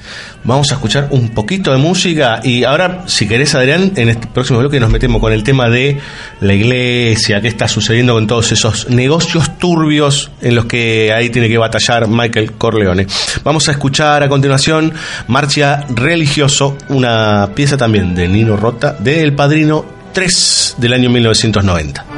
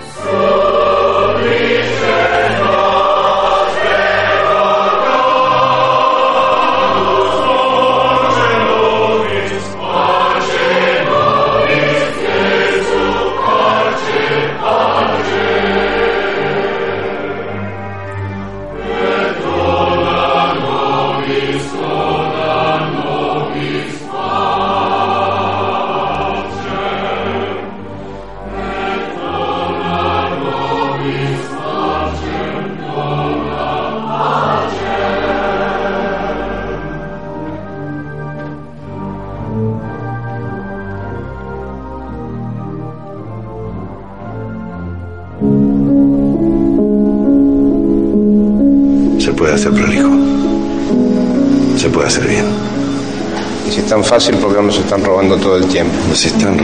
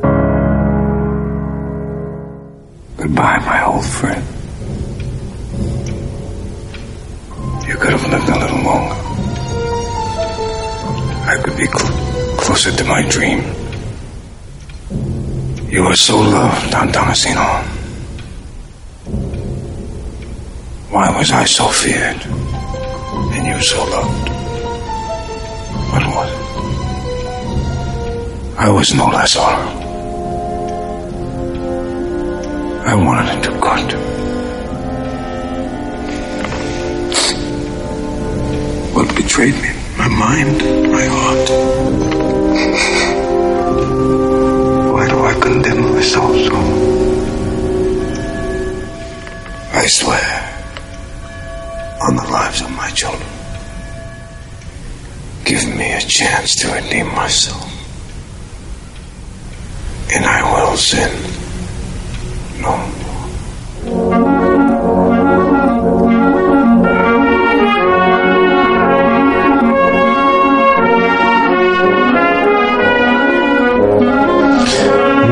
señores, volvíamos a escuchar ahí a Michael Corleone. Bueno, una escena también estremecedora, cuando acaba de morir, acaba de ser asesinado don Tomasino, y él le dice a vos, todos te querían, eres un hombre poderoso, todos te querían, a mí me tienen todos miedo. ¿no? Y él promete al final que si él puede, a ver si, si, si recuerdo bien la frase, que él dice, si me, si me puedo, dame una chance más, si me puedo redimir, no voy a pecar nunca más. Bueno, lo que, lo, que me parece que también eh, se expresa ahí muy nítidamente, eh, se pone en palabras de, de Michael esta cuestión de la, la cuestión del carisma, digamos, ¿no? El carisma que tenía Vito y que en todo caso carisma entendido como el don de, de poder reunir a la gente alrededor de, de- de- de- de- de- de- de una gracia si se quiere de carácter este eh, de carácter que, permite convertirse en, en- en polo de atracción y en polo de, de poder, digamos, de, de un cierto grupo de personas y de la cual eh, carece como tal Michael, ¿no? Michael eh, asume y en todo caso lo que él recibe es la capacidad, si se quiere, intelectual y de voluntad de asumir eh, los roles que asume, este, pero hay una carencia de espontaneidad, si se quiere, que no está, que, tenía que tenía Vito y que, teni- que tiene que tenía Sony por ahí en exceso, este, y de hecho después Constanza le dice a, a Vincenzo sos el único que conserva la vitalidad, o no me acuerdo exactamente la, la, la expresión de la vitalidad de mi padre, ¿no? Este, que hace, que, que- ya hace falta, que tiene que ver eh, también con este, bueno, eh, en este cansancio que tiene Michael en el Padrino 3, en esta voluntad de redención que acá expresa y que no logra, como que este, lo vuelven una y otra vez a, decir, bueno, te tenés que meter en el barrio, no te queda más remedio, no te queda otra, este, de tomar las decisiones de, de, de finalmente, bueno, un nuevo baño de sangre este, para volver a restaurar este, un, un orden y que se termina yendo, pues, llevando puesta, digamos, a, a su hija. Este, y que bueno, y que es la, la falta que lo descompensa también, ¿no? Es esa, esa cosa tan fría y tan oscura que tiene en El Padrino 2 y de la cual trata de, de reconvertirse. Este, que por otro lado el fundamento es un fun- fundamento eh, eh, trágico porque él trata de conservar la familia y la pierde en ese lo que lo que dice podés ¿no? que, le, que le dice en el padrino 2 a, a mamá Corleone este podés perder la familia en tu la, la mamá Corleone no lo entiende.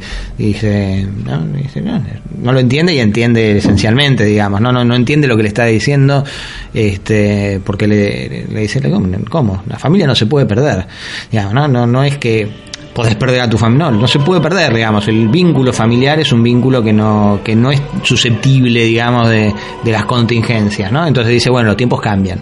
¿no? Mi, mi- hermano me está traicionando, algo que no le puede decir a la mamá.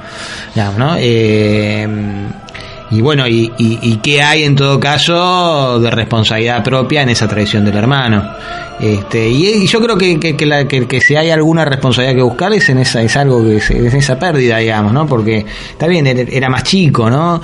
Y se tuvo que hacer cargo, y se tuvo que hacer cargo de una situación en la cual por ahí no, todavía no estaba eh, preparado para hacerlo, y entonces se puso más rígido, entonces tuvo que eh, sobreactuar o sobre o no sobreactuar sino este imponer eh, la fuerza de un modo más nítido y entonces se enojaba esta cosa con, de, enojarse con Fredo, de enojarse con este, de enojar que termina expulsando, este, y eh, volviendo a ser en esa rigidez que lo termina llevando a, a que su mujer aborte su hijo y todas esas cuestiones tan, tan densas de, de- de- del Padrino 2. digamos que la primera decisión que toma de matar a todos los, los- las cabezas de familia es una decisión extrema, con lo cual ahí empieza también esta cuestión de que le, le tengan miedo, ¿no?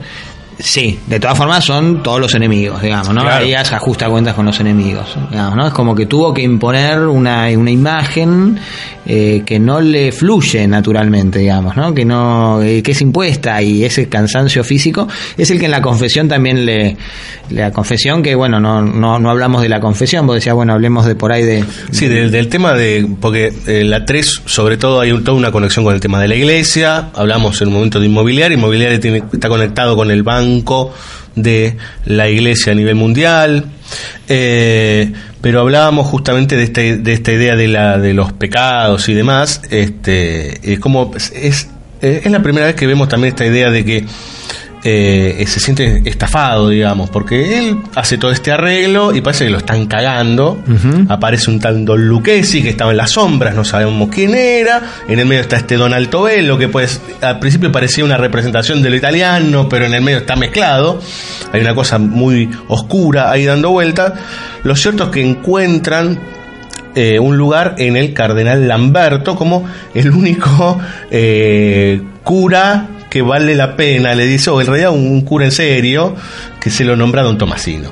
Anda a hablar con el cardenal Lamberto y demás. Cuando él le plantea su problema, lo primero que le, o entre la, en la conversación, él le dice, bueno, ¿quiere confesarse?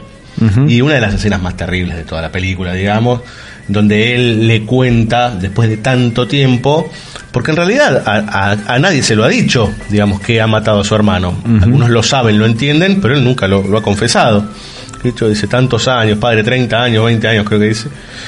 Como tengo muchas cosas, lo que tiene que decir es que manda a matar al hermano. Y ahí estamos otra vez también con el tema de la escucha y el tema de- del secreto, obviamente ese secreto, digamos, porque lo primero que le dice el cardenal Lamberto es... eh, Lo de la piedra, lo de las piedras. Lo de la piedra, bueno, para explicar, ¿no? Porque le dice, bueno, es muy duro para mí tener que decirle que hay corrupción en el Vaticano, y entonces él le dice, bueno, en, ¿no? en siglos de cristiandad y, y el espíritu no ha penetrado en el espíritu de esta gente, el espíritu de Cristo. Este, y si, bueno, cuando tiene su crisis eh, diabética, eh, le dice el espíritu sufre, o el, el espíritu, no me acuerdo exactamente, Sí, pero el el, cuerpo- sufre lo que el espíritu, ¿no? Entonces, bueno, se da cuenta. Entonces, eh, es un, un sacerdote real, digamos, eh, y, escucha, y se da cuenta, y ve, digamos, eh, y entiende. Y sí, es una de las escenas más hermosas de la historia del cine, la escena de la confesión, digamos, porque aparte, una vez más estamos en una de las, de- que es el núcleo de la película, de la, de la trilogía, digamos, ¿no? Pero acá es donde, donde emerge todo esto que está como tensión tapada del conflicto con la muerte, de, con el asesinato. Y, escucha y encuentra a alguien que, que, que, que es capaz de escuchar. de escuchar y, y entender y es genial esa escena porque eh, le dice bueno traicioné a mi mujer y el cardenal no no es que porque es la típica escena de la confesión, bueno, empezás diciendo, sí, usé el Dios de- el nombre de Dios en vano, Sí, no sé, este, me hice el dormido cuando tenía que ir a laburar, no sé. De hecho, ahí, eh, cuando Este, está hablando, o sea, que en un momento dice, maté, dice, dice, maté, se le corta, dice, mandé a matar a mi hermano.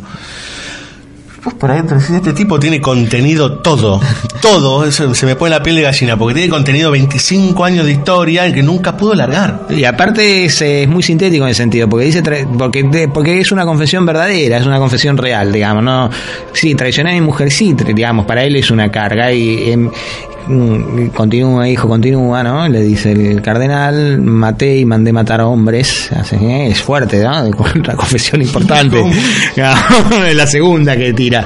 Y la tercera es mandé matar a mi hermano y está muy bien, sí, maté, se corrige, este, mandé matar a, a mi hermano y el cardenal le dice, es justo que sufras, digamos, tus Eso- pecados son terribles. Eso es tremendo. Este, Pero se le dice con una, con una paz. compasión, con, Sí. ¿no? como este y mm, sí es es, es, es violentísimo espiritualmente eh, esa esa escena. Está eh, digamos es por eso de lo más alto que, que yo he visto en cine.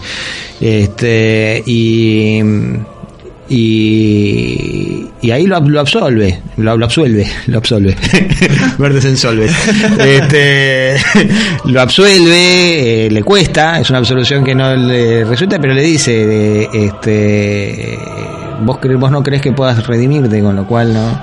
Este, Así que, bueno, ahí es donde más o menos lo que veníamos diciendo de esas, eh, de ese fundamento del poder en la tierra, se come trágicamente eh, el espíritu del hombre, podríamos decir, ¿no? Eh, y es esa tensión que es insoluble, digamos, no, no, no, que yo creo que, que es insoluble, que, eh, que aparece ahí, inmediatamente viene la confesión con Connie, que es hermosa también, ¿no? Porque dice, me confesé, le cuenta a Connie, mientras Connie le está preparando la inyección de insulina. Este, Que se le dice, "Se me estuve pensando en Fredo. ¿De qué hablaste con un extraño, no? Y dice, no, era un cura bueno, era un cura que era la persona indicada, ¿no? Le dice él, ¿no? Este, y, y, y- y está más en paz, ¿no? En él, se lo ve, se, lo, se, se, se nota como que hay una... Este, y ella le dice, bueno, no, yo pienso muchas veces en Fredo. Él le- le- le- lo disculpa y se pone a llorar y se quiebra y es contenida por él. ¿no? Entonces hay como un... Mencionábamos a Connie, una- un- el recorrido de Connie es muy gráfico porque va desde la que se casa al principio y es la que termina sosteniendo en el final...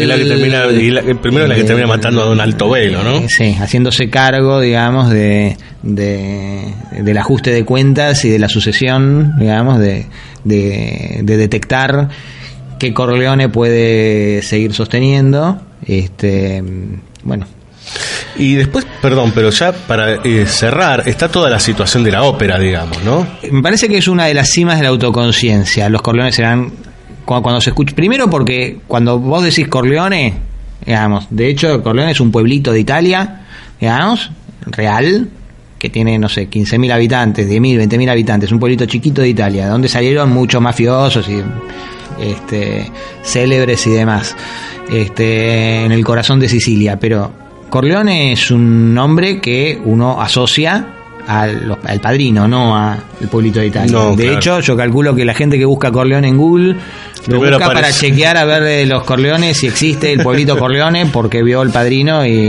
y- y se pregunta si Corleone al cual van es un pueblito real o no. Eh, en segundo lugar, los Corleones serán recordados como una voz, y hay algo que caracteriza. De hecho, no se puede hacer una película de mafiosos sin pensar en qué voz pone el capo mafia y si cómo esa voz se va a parecer o no a la de Marlon Corleone. claro. Eh, con lo cual serán recordados como una voz es algo literal y que arrancábamos cuando decíamos el padrino con, con ese plano que parece documental, que parece ficción. Y entonces terminamos con una idea que devuelve el, el nexo entre la ficción y el mundo real que a su vez es un reflejo de lo que se está dando en puesta en escena entre la realidad ficcional del ajuste de cuentas que también tiene un vínculo con la realidad porque se hace cargo del asesinato de Juan Pablo I digamos, que hay un desfase en las fechas, ahí como que no, pero que es Juan Pablo I, no hay dudas, ahí hay una toma de partido y de posición este muy fuerte y muy firme con el núcleo de- del poder real, digamos, ¿no? y con el crimen en el núcleo del poder real, este de por otro lado un poder real que es básicamente un poder eh, simbólico en el mundo que es el poder de la iglesia eh, o esencialmente un poder que que en todo caso el poder económico y el poder material de la iglesia deviene, es una especie de, de- de- de decantación del poder simbólico. digamos, ¿no? este, y eso está explícitamente puesto en juego a lo largo de la película. ¿no? El- la guita se la dan al Vaticano por el poder y la carga simbólica que tiene el Vaticano. ¿no? Este, bueno, los vínculos de, de Corleone con el juego. Pi- pi- Piensa usted, el Papa lo está, lo, lo está poniendo, usted sabe más que el Papa, le dice. Y que está perfecto además, porque digamos, yo creo que el Papa tendría que, que darle un premio a los Corleones. Digamos, este, eh, que lo que están haciendo es una, una, una especie de guerra santa en, en- en muchos sentidos. Igual depende de qué papa en tal caso. Depende que, desde luego que depende de qué papa y está clarísimo que por ahí el papa ni estaba enterado del premio. Digamos, ¿no? Pero Si Juan Pablo I hubiera sido una cosa es y que no la de anterior. hecho, es que de hecho, cuando digamos todo el proyecto se tambalea por la muerte de, de Paulo VI, este, y el cardenal Lamberto, al cual él se confesó, y le confesó que mató a su hermano, nada menos, digamos, se convierte en el nuevo papa, el nuevo papa, lo primer, no lo primero, pero una de las primeras cosas que hace, porque no hizo muchas, es darle Inmobiliare. eh, inmobiliare. O sea que finalmente el propio Papa, en esa limpieza que está haciendo del, de- del Vaticano, este, le cede inmobiliare al frente de, de los Corleones. Digamos. em, lo cual, por supuesto, son cuestiones que tienen que ver con mirar la trama, mirar el entramado y mirar lo que se discute.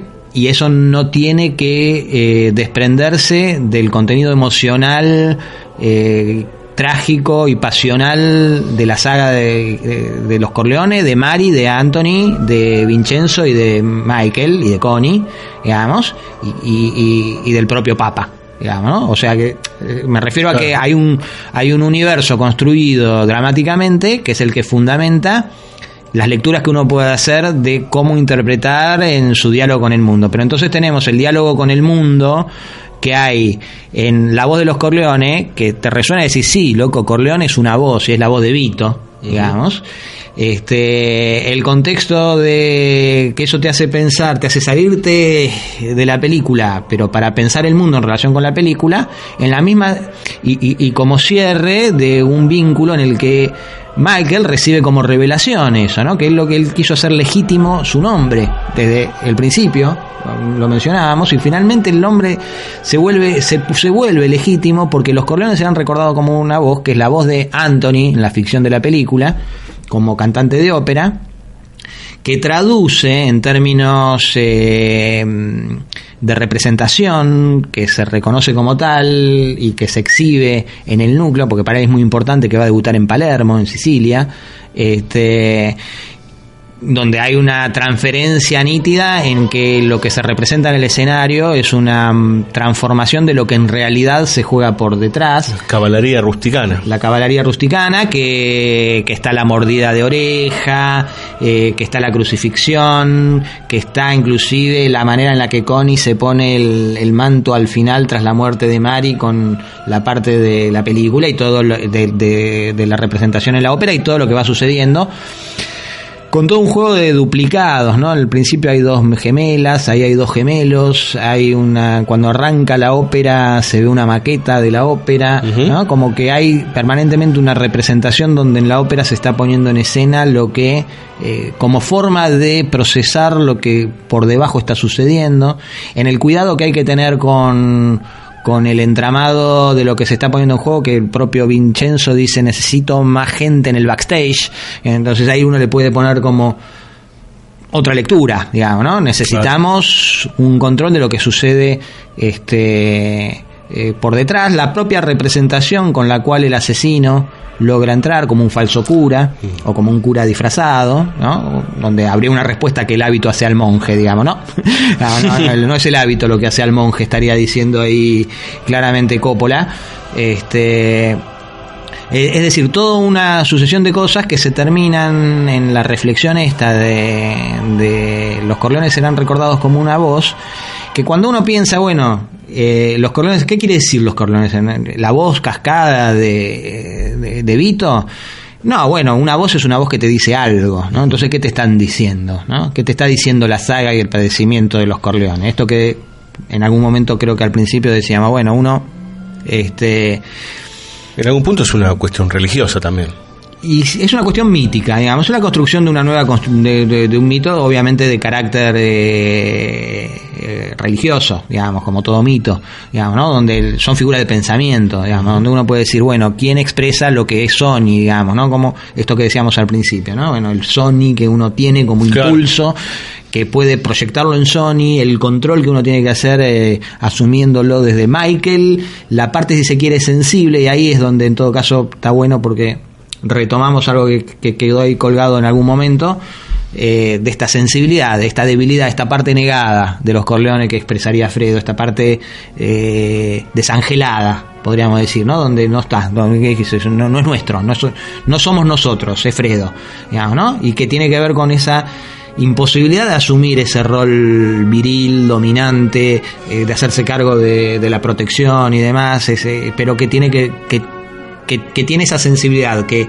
tratando de ser el hermano mayor lo lleva a la traición, pero que logra con Anthony y eso me parece que es importante. Me parece que es importante también porque es la voz de los Corleones, el que nos dicen y el que nos dicen en función de representación. Entonces, Anthony, eh, por eso sí, a mí me resulta increíble cuando uno descubre que el Padrino 3 no estaba pensado del primer plano del Padrino 1. porque el Padrino 1 termina con la muerte de Vito, es una muerte que tiene que ver con un juego de representación que hace con su nieto, que es Anthony, este, en donde él exhibe digamos, su, su, su cara monstruosa, se, se disfraza de monstruo, lo asusta a Anthony, digamos, y entonces em- eh, lo transforma en un juego y en una representación donde él lo persigue entre la espesura de la planta de tomate, este, y jugando con el coso lo mata, lo mata Anthony de una manera y play en inglés es jugar y al mismo tiempo representar. Este, en un juego de representación donde él podríamos decir, descubre mientras están germinando o, pro- o- o fructificando los tomates, eh, con la muerte de, de su abuelo, incorpora un- una idea y una noción de la muerte construida en relación a ese aspecto monstruoso que mostraba Vito y que él y, y que Vito reconstruye cuando ve que lo asusta a su nieto, digamos, eh, en alguien que fue formado de esa manera y que en el final del Padrino 2, como cierre también de, de todo el recorrido, es enseñado en secreto, digamos, y como secreto por Fredo, cuál era su secreto para que con la cañita más chiquita, es decir, todos venían con la cañita grande y él tenía la caña más chiquita, pero él era el que más pescaba y pescaba porque sostenía un diálogo con eh, eh, con María, ¿no? Con el can- recitaba el Ave María. Que de todo, que de paso cañazo, ya podemos mencionar Connie, digamos, cuando no la encuentran a María que está coqueteando con, con su primo, alguien que diga Hail Mary, ¿no? Que salve María, ¿no? Como que el Ave María en inglés, ¿no? Eh, eh, es esa la expresión que usa, ¿no? Este, y recién mencionaba, ¿no? La primer, el primer plano del Padrino 3 que baja hacia una escultura, una, una estatua de la Virgen María y que termina bueno, no es virgen, ¿no? Pero, este, pero sí es María y, y- y es el sacrificio de María como, como, como fatalidad, como, como peso, porque es un disparo. Hay dos disparos, ¿no? Que hace el falso cura, este, pero lo atraviesan. Yo no sé si es la, la misma bala que lo atraviesa Michael, la que impacta en, en, en Mary. O es la- el segundo disparo cuando más o menos lo están eh, ¿no? que da en el centro del pecho. Espacialmente no sabemos bien. Pero da lo mismo, digamos, Claro. a los efectos es un disparo que iba hacia Michael, ¿no? Y que pega en el porque aparte a Michael le da en el corazón, digo, le- le- la, la herida de Michael la tiene en el- en la- a la altura del, de- del, del corazón, lo- le pegó al costadito, ¿no? le pasó al costadito y fue directamente al núcleo del de- de- de- del dolor más grande, del dolor más terrible, y de lo que había puesto como prenda de, de- de sostenimiento de poder. Este, entonces, bueno, todo eso es de alguna manera lo que, lo que la voz de los Corleone nos recuerda, digamos, ¿no? Y ese plano final de Michael sentado en esa sillita, viejo y con un perrito, y que se termina desplomando. Yo creo que es uno de los finales más tristes de la historia del cine, pero hablando en estos términos de la, de la voz que va a quedar y el cuerpo, que parece un cuerpo que ha quedado vacío, digamos, ¿no? Y sí. Quedado de- ahí muerto igual en, en el sol de Sicilia, en la casa de Alto Velo, perdón, de Alto Velo de mm, Tomasino, Tomasino. que también, bueno, quedó medio en el costadito, pero que es un núcleo, ¿no? La muerte de Tomasi- Tomasino es donde, el que lo había protegido, el que había matado a Don Chicho con... eh, Con Vito. Eh, vamos, es, es otra de las figuras que atraviesan este, por debajo todo ese entramado, ¿no? Eh, y, e- y ese, y es la referencia del poder en Sicilia, digamos, ¿no? Es donde él se va a refugiar, es el socio ¿no? de Genco, de la compañía de aceite. Este, Vamos a escuchar música y ya nos vamos a ir despidiendo. Señores, vamos a escuchar un tema referido a Don Alto Velo, que es un semejante personaje, eh, justamente, Alto Velo de Nino Rota.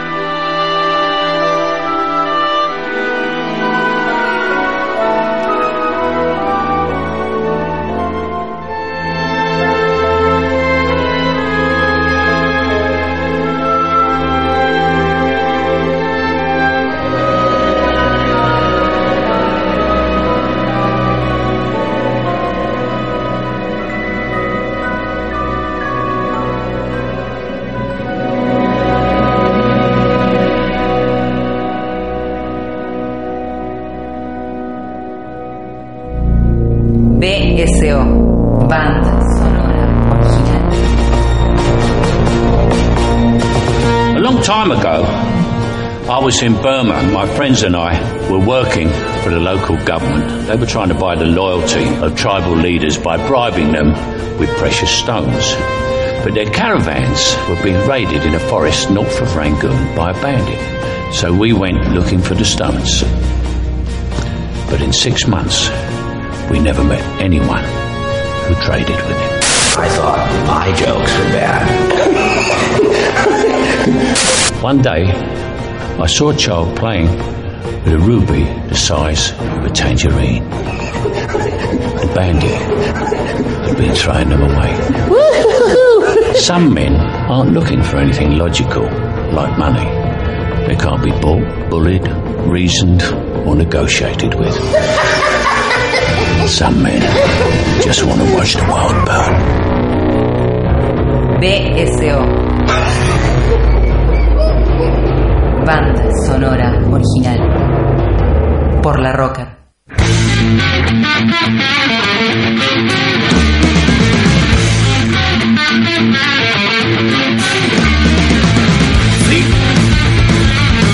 Señores, si ya están escuchando esta música, significa que banda sonora original se termina.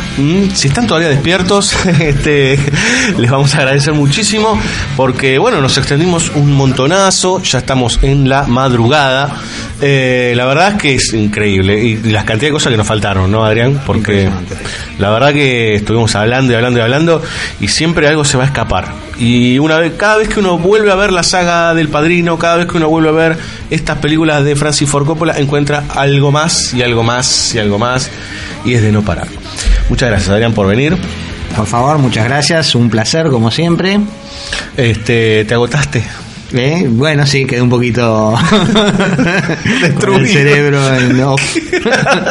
bueno, ahora pero, pero, no, igual eh, obviamente lo disfruté muchísimo y siempre el- viene bien volver a, a revisar y pensarlas, pues como decías es absolutamente inagotable y, aparte, qué sé yo, me agarrás eh, en un día y hablamos de una cosa, nos agarramos en otro día y hablamos de otra, digamos, ¿no? Sí, sí, sí, son películas que son inmensas este, y todos los días uno va definiendo cosas nuevas y mirando distintas cuestiones. Eh, ¿Armamos un Coppola con otras películas para la próxima? Dale, dale. Aunque yo te diría que podríamos hacer un programa solo de Apocalipsis Now, pero no sé, después, después lo hablamos. Muchas gracias a todos los que están del otro lado eh, por estar haciendo el aguante. Gracias a la gente de Sala Llena, gracias a la gente de Shinobi, gracias a la gente de la Rocker. Juan Sixto se durmió ahí a un costado, está pobrecito ahí este, pidiendo comida, pobre. Bueno, nada, son los gajes del oficio. Y gracias a Fabio Villalba y Laura Marajowski que siempre están tanto en el aire como produciendo para nuestro querido programa. Nos vamos con un tema que yo les diría, una canción. Es eh, simboliza todo lo que sucede en el padrino de cualquier manera que se les ocurra. Si quieren busquen la letra en castellano, es, eh, es increíble. Y se le va a poner la piel de gallina solo con un par de palabras que dan cuenta y, arman todo lo que ese universo significa y lo que nos puede seguir significando a través de la saga del padrino. Nos vamos con Brulla la, la Terra, ¿sí? me puse un poquito nervioso, ehm, compuesta por Nino Rota y Giuseppe Rinaldi. Nos vemos el jueves que viene.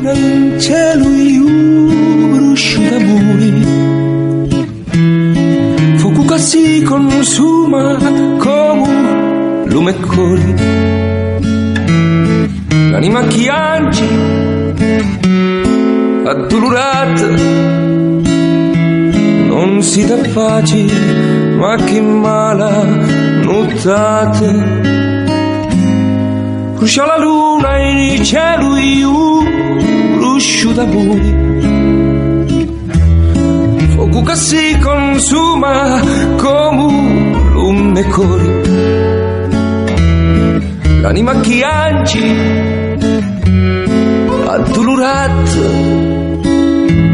non si dà pace ma che mala nottata lo tempo passa ma non aggiorna. Non c'è mai soli. Si da non torna